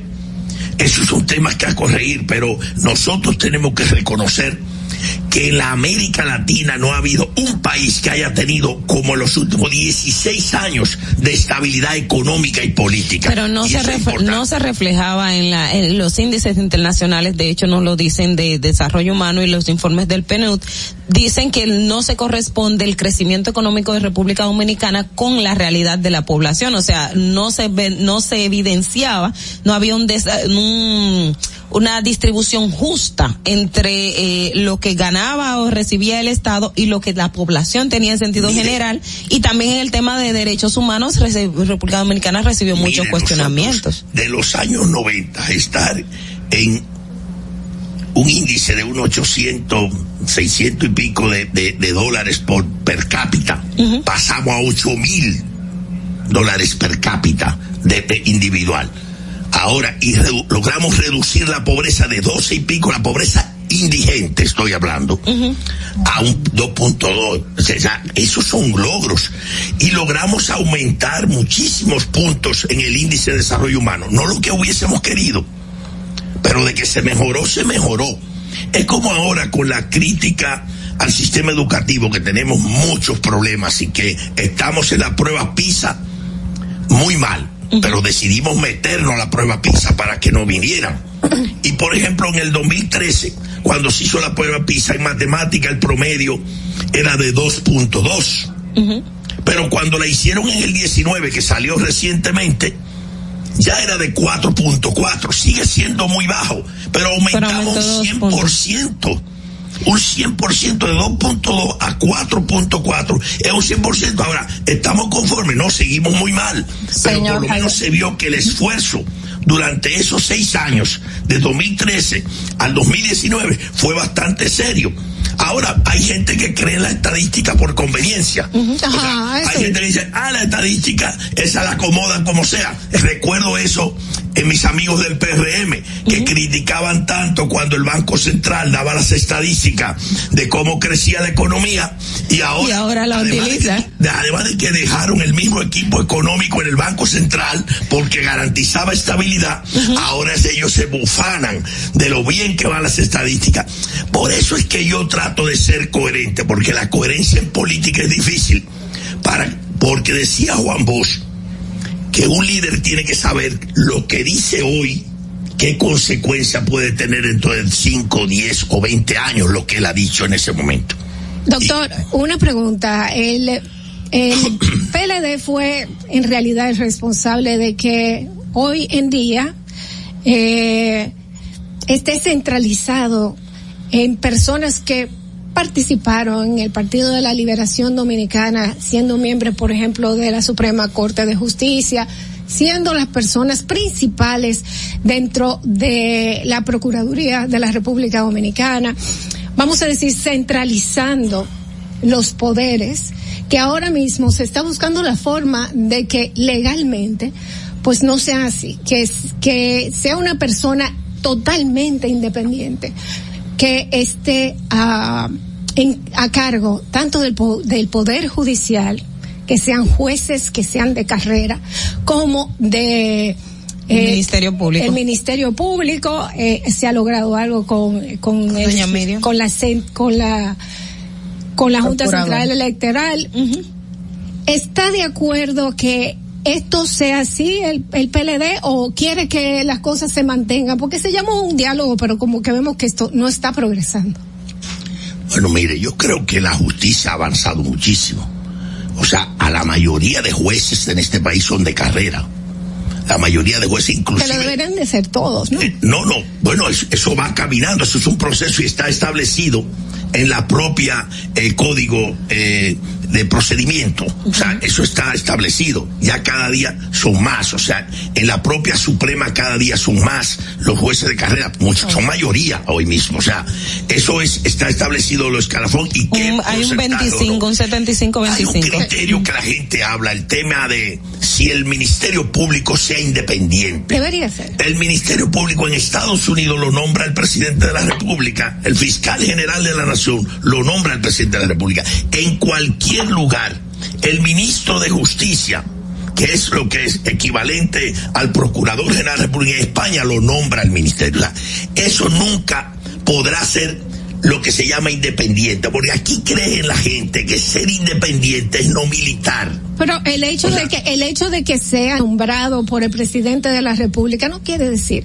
que esa persona que sea nombrada por el presidente de la República sea parte de un partido hasta el día anterior, por Bueno, ejemplo. ya, ya eso es otra cosa. O sea, militante. O sea, eso partido. es otra cosa. Ahora, la potestad de que el representante del gobierno para defender al sector, para defender, digamos, a- al agraviado, como es el Ministerio Público, debe decidirlo el presidente de la República. Ahora, una cosa es eso, otra cosa es que crea que solo son serios los que son de ese partido. Ya eso no es así. O sea, porque de, de, un partido puede ser serio y aunque sea de ese partido no tienen por qué cuestionarlo, porque aquí nadie cuestionaría eh, al, a Pina Acevedo. A, a, a, Pina, a Pina Toribio. Pina Toribio. A Pina Toribio. A Pina Toribio. Miembro del comité político del PLD. Uh -huh. Y alguien lo puede cuestionar por eso. Vamos a recibir esta llamada. Que bueno. eso no es así. Ahora, de que la justicia debe ser independiente, siempre, pero el Ministerio Público tiene que tener una relación directa con el Poder Ejecutivo. Buenas, buenas. Su pregunta, ¿quién nos habla? Y su pregunta para el doctor Jaime Hola. David Fernández. Muy buenos días, José Jiménez, de nuevo desde la ciudad de Nueva York. Señor Fernández, eh, usted es eh, descendiente de las heroínas en las hermanas Mirabal. Eh, fue vicepresidente, fue ministro de Deportes y también fue ministro de Medio Ambiente. En cuanto al medio ambiente y de deporte, podemos decir, puede citar algo, que algún legado que usted haya dejado, que hoy día se está utilizando en esos puestos que usted ocupó? ¿Y qué le parece la gestión del actual ministro, ministro de Medio Ambiente? Mire, señor Jiménez, gracias por eso. Eh, creo que lo de los legados que un ministro pueda dejar, eso es una responsabilidad de decirlo el pueblo dominicano. O sea, yo no puedo venir aquí a hablar del legado que yo dejé, porque eso no, no es, no me parece ético. Por tanto, usted le pregunta a la gente si cree que en medio ambiente el ministro actuó bien, si cree que como ministro de deporte hizo cosas. Usted se lo pregunta al pueblo dominicano y ellos dirán, uno dirán que sí, otro dirán que no, un legado. Yo creo que un ministro de ambiente eh, tiene unas funciones muy difíciles para responder, porque un ministro de Ambiente tiene que pasarse todo el tiempo aplicando la ley 6400, que los que principalmente no quieren cumplirla son los ricos en este país. Los o sea, ricos viven tirando todos los residuos tóxicos a los ríos.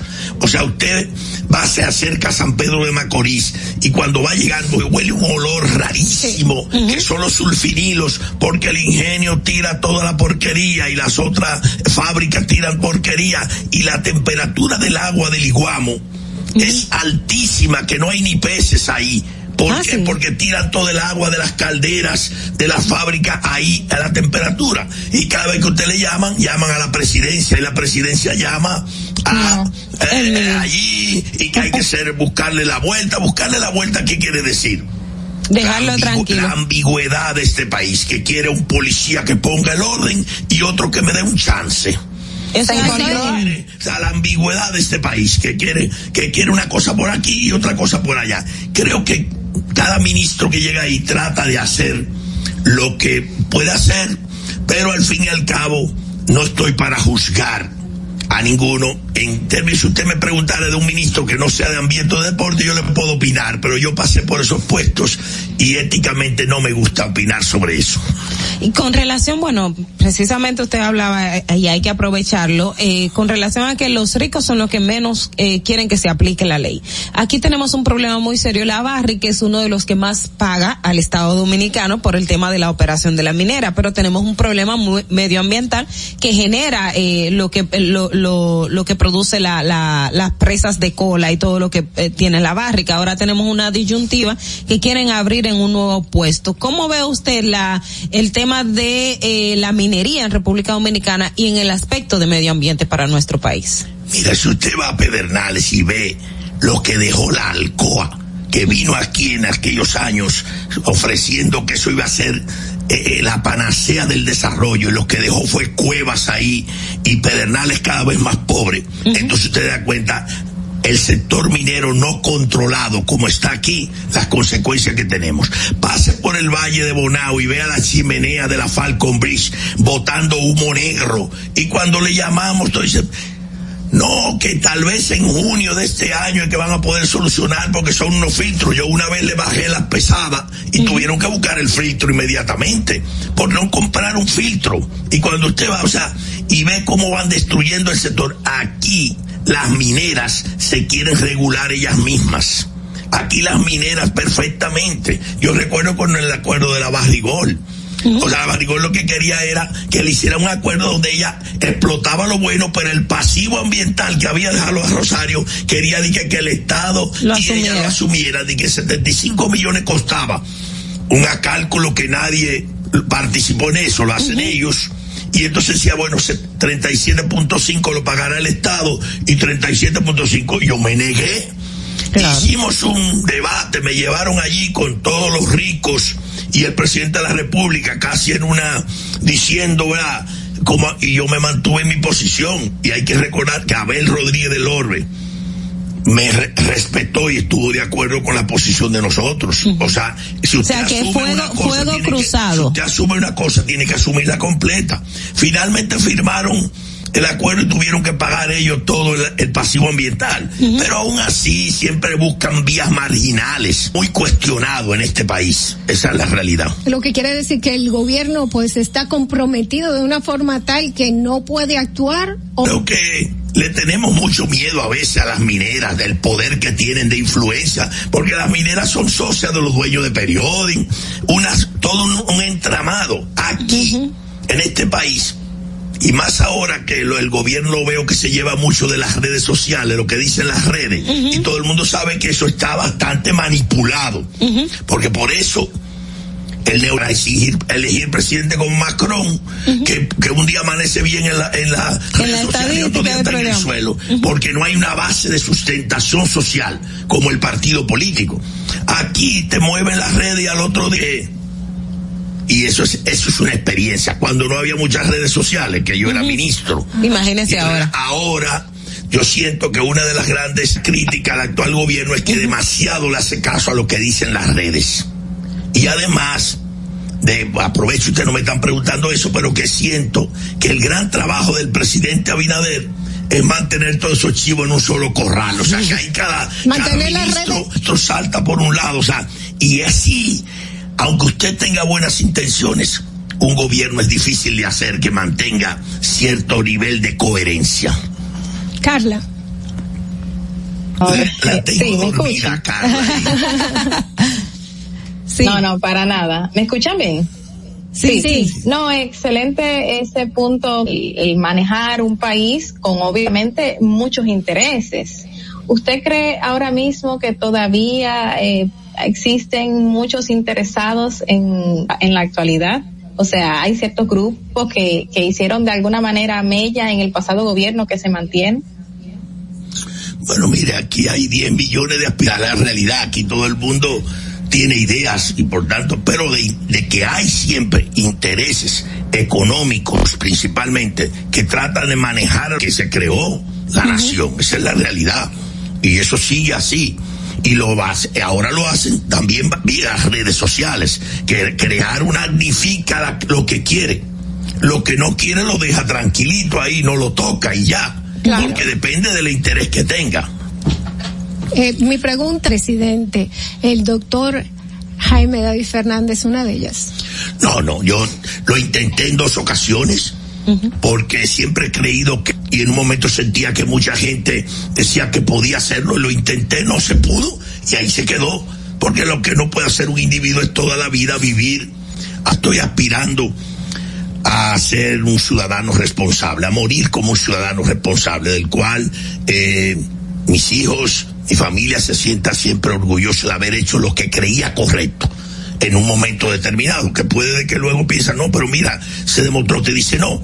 Pero lo importante es que usted siempre como ciudadano aspire a ser responsable. Y así nos educaron a nosotros. Pero, Porque y hablando de presidentes. Uno que llamaba y decía, usted es descendiente de las hermanas Mirabal. Bueno, mi abuela siempre que decía, bueno, el heroísmo no se hereda. Cada uno de ustedes tiene que construir su Jaime David. Y uso poco el Mirabal, porque estoy muy orgulloso de él. Pero el heroísmo fue de las muchachas que dieron su sangre. Por eso yo tengo que dar mi esfuerzo para ganarme un espacio. ¿Usted cree Y que hablando la de fuerza del pueblo? Ajá, adelante, Ajá, no, habla- hablando de presidentes y de la fuerza del pueblo, es cierto que el, el expresidente Leonel Fernández no quiere que nadie más sea presidente, solo él. No, yo no puedo estar dentro de sí, pero lógicamente el, pre- presidente Leonel Fernández decía que el PLD era una fábrica de presidentes, pero luego demostró que como que nada más era el único candidato era él, entonces eso es preocupante, o sea, pero al fin y al cabo, ya le dije, el tiempo hace que uno cambie, tal vez él hablaba de que era una fábrica de presidente, pero era de un presidente que él hablaba y nosotros no lo entendíamos, creo. Esa es la grandeza del PLD, como partido de líderes que don Juan quiso creer. Mira, estamos a un tiempo largo de las elecciones todavía y ya en el PLD hay cinco que han lanzado sus operaciones, pero hay tres que la gente lo señala en las encuestas como posibilidades, con grandes condiciones, doña Margarita, Cedeño, Abel Martínez, Francisco Domínguez Brito, o sea, son tres que lo señalan. Quiere decir que el PLD a este tiempo de elecciones ya tiene un liderazgo que va surgiendo con nuevas propuestas al país, que no son solo Leonel y Danilo Medina, o sea, esa es la grandeza del PLD. Ahora, y no pero PLD, otras fuerzas políticas, ¿quiénes son los que estarían? No hay. En el en las pasadas elecciones o en el pasado comicio, el PLD tenía varios candidatos, pero al final resultó el que Danilo Medina quería que fuera candidato, entonces no se respetó. Ahora al final yo también quería a Gonzalo Castillo. Mm. O sea, yo aposté y lo hice públicamente y luché. No era el que solo el que Danilo quería. ¿Por qué? Porque yo quería aspirar a nuevos liderazgos, no a volver hacia atrás y no reniego de los buenos gobiernos que hizo, que hicieron el PLD, cinco gobiernos del PLD, tres que lo, lo dirigió eh, Leonel Fernández y dos Danilo Medina, porque hay que recordar que el PLD es la única organización política que toma a un joven de una familia sin apellido sonoro, con formación, pero sin apellido sonoro y sin dinero, y lo hace presidente de la República, y lo hace bien. Entonces yo aposté a Gonzalo porque creía que era, tenía sentido práctico, era un hombre dinámico, ya el pueblo estaba un poco cansado de teóricos y, y le gustaba alguien más práctico, y por eso aposté a Gonzalo, no solo Danilo apostó a Gonzalo.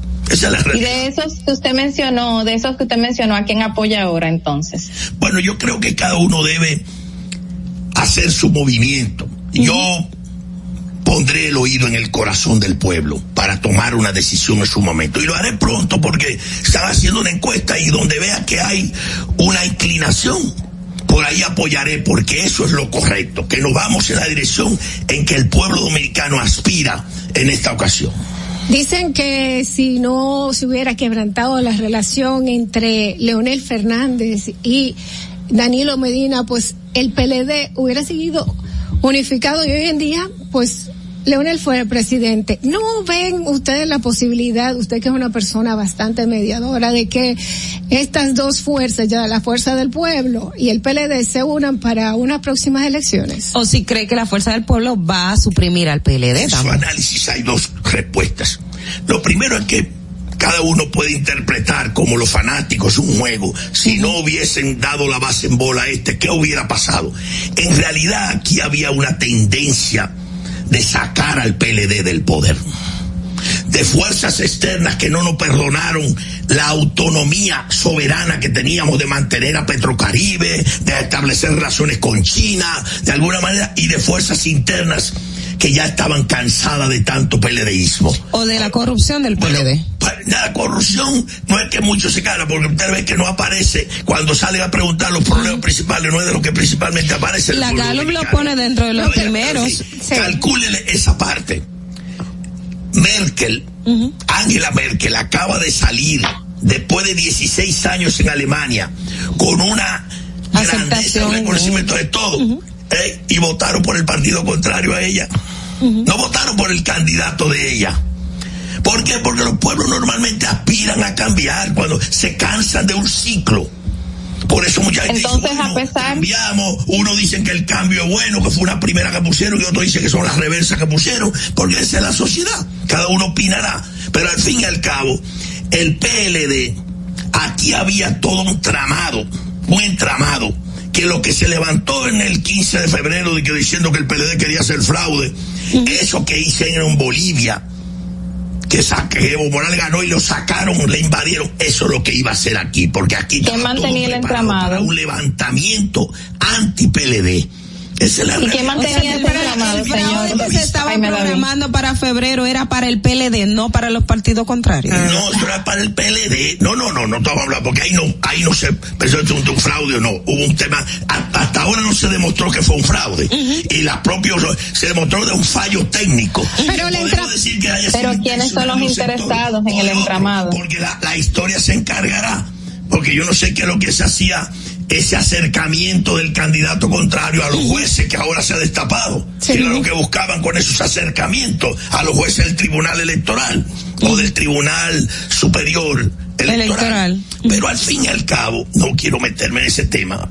Lo que sí quiero decir en la respuesta es que primero había una actitud anti-PLD y, ganó el anti-PLDismo fue. No fue que perdió Gonzalo o que el anti-PLDismo ganó. ¿Por y qué el pres- perdió? Y el presidente Abinader, bueno, había mayoría en ese momento y el presidente Abinader tiene el reto hoy de cumplir todo lo que prometió durante ese proceso. Ahora, Pero si estaba otro tan bien posicionado el PLD. De alianza, ¿eh? Si estaba tan bien posicionado También el PLD, posicionado dice el. PLD, como usted indicó desde un principio de la entrevista, ¿por qué había un anti-PLDismo? O sea, ¿qué fue lo que llevó al anti-PLDismo en, en la sociedad dominicana? esa- Porque era la sociedad. fuerza- Ya le, le acabo de decir varias razones.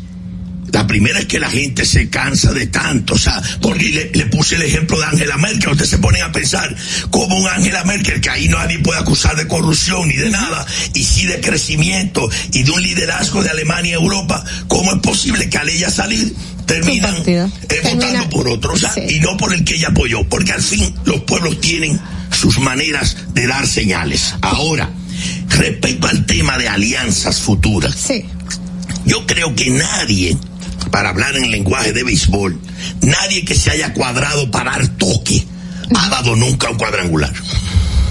Oh, wow. Entonces, ¿quién la- si no vamos a cuadrar de ahora que, que vamos a aliarnos, no, vamos a cuadrarnos para cuadrangular. Si la pegamos a la pared y la más llegamos en tercera, veremos cómo anotamos la carrera. Pero ahora no estamos en el PLD cuadrando para cuadrangular, que es lo correcto. Entendido, entendido el asunto. Ya, eh, lamentablemente, se nos acaba el tiempo. Podríamos quedarnos hablando con usted. Eh, lo último que quiero es que me dé su opinión. Antonio Marte en este programa dijo que el país necesitaba un, hombre como él, como presidente. ¿Cuál es su yo opinión? quiero, yo quiero opinar, cambiar una opinión respecto a eso.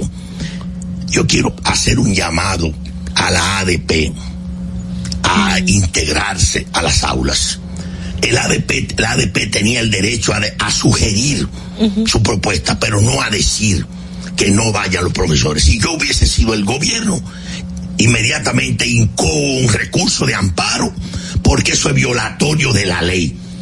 Yo creo que la ADP debería pensarlo e integrarse lo más rápido posible a las aulas. Si hay un profesor contagiado, pues lógicamente pide su licencia como debe ser. Todos los profesores están vacunados, que eso es lo correcto y trabajamos para eso la mayoría. Nosotros tenemos un liceo científico en Salcedo cuya asistencia es más del 80% a las aulas y los profesores y todos los estudiantes, la mayoría están vacunados como debe ser. Ahora porque ya la pandemia es aprender a vivir con ella y nada más están sufriendo los hijos de los pobres. La ADP tiene que racionalizar, no para que se vea que, que se alió al gobierno o que dio el brazo a torcer frente al gobierno, porque debemos cuidarnos de, pas- de yo soy un firme defensor del sindicalismo, pero debemos de cuidarnos de parecer anarcosindicalistas. Y ese quiero hacer ese llamado. Eh, respecto a lo de don Antonio, suerte le deseamos, mucha salud mental. Muchísimas gracias al doctor Jaime David Fernández por haber aceptado nuestra invitación a Distrito Informativo, que además decir que estas puertas están siempre abiertas para Gracias usted. a ustedes y gracias a todos por permitirnos eh, exponer algunas ideas. Veamos cómo está el tránsito y volvemos de nuevo con Distrito Informativo.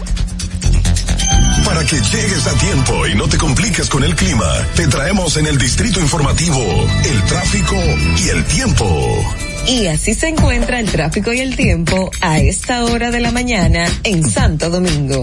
Se registra tráfico pesado en el desnivel Avenida Máximo Gómez, Avenida George Washington, en Gascue, Expreso Avenida 27 de Febrero, en el desnivel Doctor Fernando Arturo de Filló, tráfico en alto total en la Avenida Gustavo Mejía Ricard, Avenida Isabel Aguiar en zona industrial de Herrera, Avenida Gregorio Luperón en el Renacimiento, Autopista 30 de Mayo, en la Avenida Alfonso Moreno Martínez en Altos de Arroyo Hondo, calle El Cristo, gran entaponamiento en Expreso Avenida John F. Kennedy hasta el elevado Avenida Núñez de Cáceres, Avenida Lope de Vega y en la Avenida de los Próceres en Los Jardines. Te exhortamos a que conduzcas con precaución y respetes siempre las normas de tránsito. Para el estado del tiempo en el Gran Santo Domingo, se encuentra mayormente soleado con una temperatura de 22 grados y una máxima de 32 grados. Hasta aquí el estado del tráfico y el tiempo. Soy Nicole Tamares. Sigan en sintonía con Distrito Informativo.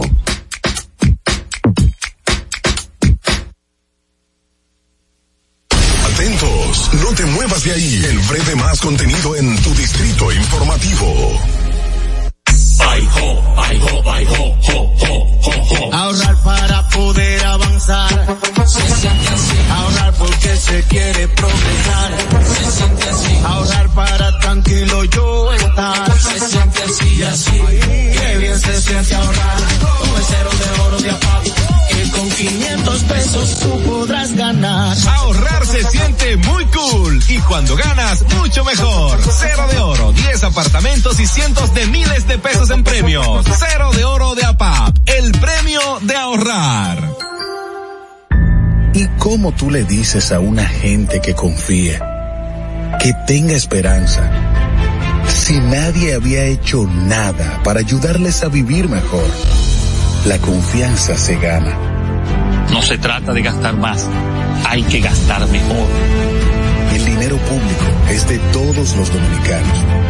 Tenemos la obligación de pensar por primera vez en que nos vaya bien a todos. Es el momento de estar cerca de la gente. Por eso no vamos a aumentar impuestos. Porque el cambio se trata de ti. El cambio comenzó. Gobierno de la República Dominicana.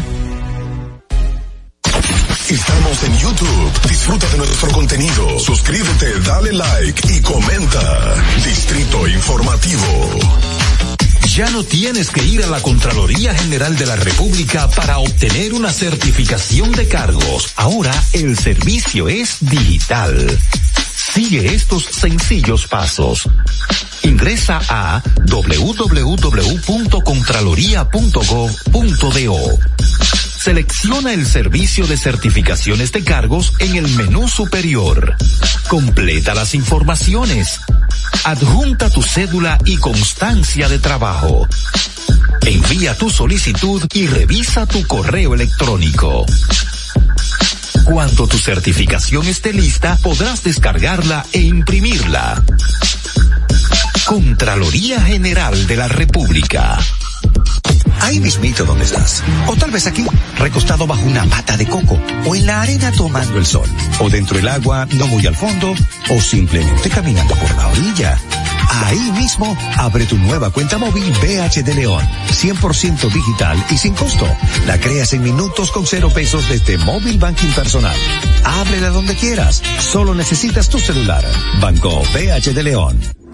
Estás disfrutando de Distrito Informativo con Maudi Espinosa, Ogla Enesia Pérez y Carla Pimentel.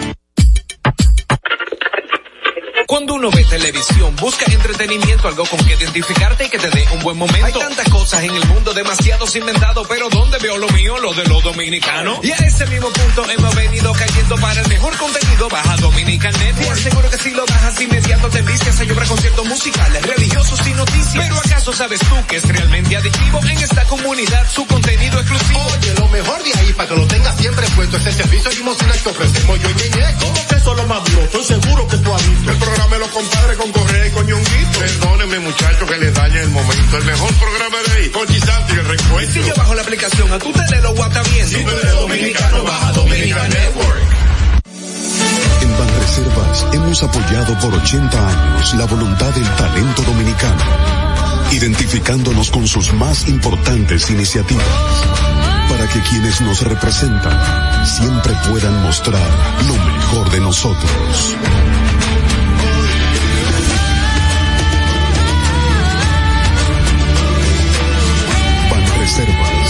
80 años siendo el banco de todos los dominicanos. ¿Viste qué rápido? Ya regresamos a tu distrito informativo. Estamos de vuelta en Distrito Informativo y señores, desde esta mañana pues tenemos para todos ustedes la pregunta del día de hoy. La pregunta del día de hoy, ¿considera usted que deben sancionar a los maestros que no asistan al llamado de clases presenciales de parte del Ministerio de Educación? Y tenemos las respuestas de nuestros oyentes. Vamos a escucharlas. Pero ya dijo que es para el 31 que ellos van a entrar a clase. ¿Qué es lo que tanto que joden? Porque ya eh, eh, ya ellos lo están dando eh, eh, virtual. Entonces, ¿cuál es el problema? Mira. Vamos a escuchar otra, la verdad, no, no quiero ni comentar. Reportar, porque así como ellos también se contagian en la escuela, ellos estaban de vacaciones y ellos tienen derecho en sus vacaciones a disfrutar de sus vacaciones, porque son humanos, aparte de profesores. Además, ellos no iban a andar para los sitios en una burbuja, ojalá yo poder andar en una burbuja para no contagiarme. Muy bien, la próxima Fernando, por favor. Yo creo que la medida estaría eh, muy bien, muy bien, porque aquí se debe implementar un sistema para que al maestro se le pague por hora trabajada, por hora trabajada, porque que los maestros en su mayoría, en su mayoría, no están cumpliendo con su labor. Y esto que se da también mucho, mientras más lejos, más irresponsables son, por lo menos en la zona sur profundo, es donde los maestros son más irresponsables. Muy bien, vamos a la otra, Fernando. No deberían estar los profesores, porque ese es un deber de ir a dar la clase presencial, porque para eso que se les paga. Yo estoy de acuerdo que vayan a su escuela presencial. Multarlo, ¿no? Lo que tienen que hacer es pagar. Porque si a ti tu jefe te dice, te requieren en algún sitio para trabajar y tú no vas, ¿qué tú haces? A ti te votan, pues, que lo voten. Y lo grande aquí ahora es que hay muchos maestros que no se quieren vacunar, pero quieren que los estudiantes estén vacunados. O sea, el diablo tú. Pero la gente nuestra hoy está. Wow, la gente. Wow. Este Bueno, yo no estoy de acuerdo con que se multe. Contrario. Yo estoy de acuerdo con que se siga presencial. Es más, aquí deberían cerrar todo. Porque aquí hay pila de gente muriendo de COVID. Y, y en vez de abrir, en vez de cerrar todo, no, están abriendo más. Prefieren tener que la economía de que supuestamente siga. Yo no sé a, dónde rayo la economía está creciendo en este país. Porque yo hoy pagué cinco pesos más por cada galón que eché de combustible en mi vehículo. O sea, yo creo que este gobierno no va a pasar de los cuatro años, ¿no?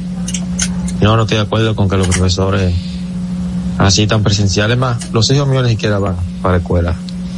Yo le dije, hablé con la directora, déjenme fuera. Hasta que esta mierda no pase y, y el gobierno arregle esta vaina. Lamentablemente no van. Vamos a escuchar esta llamada. Buenas. Sí, buena. Buena. Hola, Sí, Andrés. buenas. Dame tu opinión, Andrés, sobre ese Hola, Michelle. Mira, yo no estoy de acuerdo. Yo estoy de acuerdo con la escuela virtual, no presencial. Óyeme, dentro de 15 o 20 años, na- nadie va a ir, ¿aló? Sí, sí, te Buena. escuchamos, te escuchamos, Andrés. Te escuchamos. Dentro de 15 o 20 años, aquí nadie va a ir ni a la escuela presencial ni a universidad. Entonces se va con el progreso de los pueblos. Yo estoy de acuerdo que sigan la escuela virtual. Muchas gracias. Muchas gracias. Ok, gracias. Tenemos más, más notas de adelante. Pues claro, claro que sí, que debieran multarlo. Claro, hay que multarlo, yo estoy de acuerdo con eso. ¿Cómo es posible que, que, que, que en, en, en, en esta etapa de la vida los maestros estén haciendo lo que le dan la gana cuando están ganando más que nunca ahora? Es una vagabundería que, claro, que lo sancionen, que lo suspendan. Eh, no, no creo que van a multar a los profesores que no asistan a clase. La ruta 91.7. Ok. Qué personaje. Bueno, creo que ya. ya, ya hasta ahí llegaron. Bueno, pues cerramos con la mejor. Sí, ¿verdad que sí? La nota. Sí.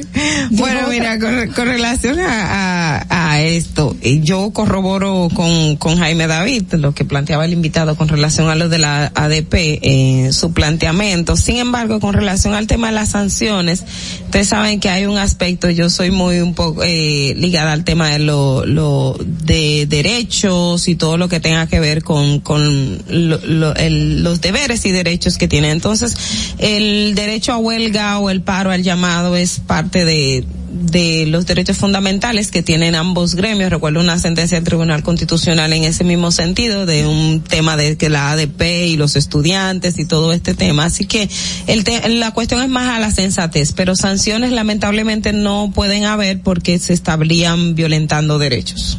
Bueno, eh, Carla, tu opinión, cariño. Carla. ¿Se escucha? Sí, te tenemos ahí. Sigan ustedes. Okay. Bueno, lamentablemente tenemos problemitas con Carla. Eh, honestamente, yo entiendo que que ya el que está todo abierto.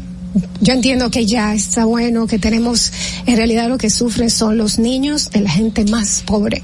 Y eso, y esas son las personas que tenemos que apoyar más para que puedan estudiar, para que puedan progresar, para que tengan un mejor futuro. Así que vamos, vamos a ayudar a, a, a apoyar a, todas las personas que están haciendo llamados para que los profesores vuelvan a las clases y a que la ADP pues tome conciencia con lo que está pasando, en realidad a quién está afectando esta, esta realidad. Está todo abierto porque el colegio, los colegios, las escuelas no están abiertas. Bueno, muchísimas gracias a todos ustedes, Ogla, eh, Carla, Muchísimas gracias a nuestros invitados por habernos acompañado en el día de hoy en Distrito Informativo. Le quiero dejar con esta frasecita que para mí siempre ha sido muy importante en el momento que digo, ¿por qué no tengo esto? ¿Por qué no tengo lo otro? Y me, me recuerdo a mí misma que lo importante no es qué tanto yo tengo, sino lo que yo hago con lo poco o mucho que tenga. Muchísimas gracias y bendecido día para todos.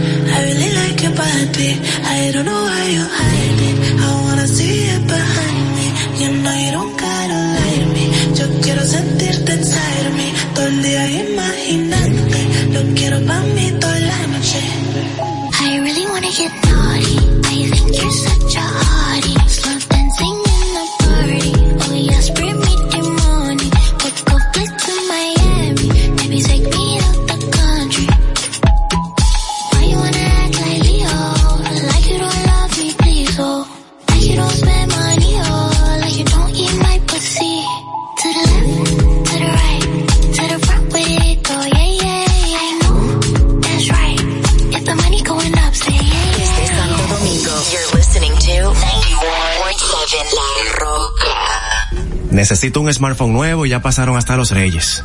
Pero Miguel, vea claro que allá siempre hay muchos descuentos.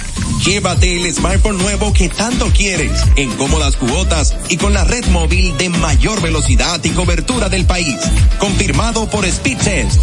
Válido del 14 al 26 de enero a través de tienda en línea con delivery gratis o en puntos de venta. En claro, estamos para ti.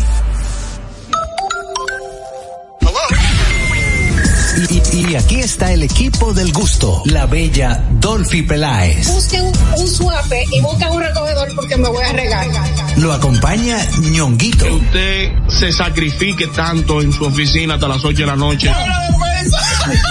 El importado Harold Díaz. Lo mío es de hilo de Yedella. La más reciente adquisición, el actor más cotizado, más no, el mejor pagado, Oscar Carrasquillo. Y el hombre que gana menos que su mujer tiene que se sienta negro en la cama, en la intimidad. Juan Carlos Pichardo. Señores, esto es el gusto de las 12. Sintonice a partir de las 12 del mediodía por La Roca 91.7. Si quieres más diversión, no busques, no hay más.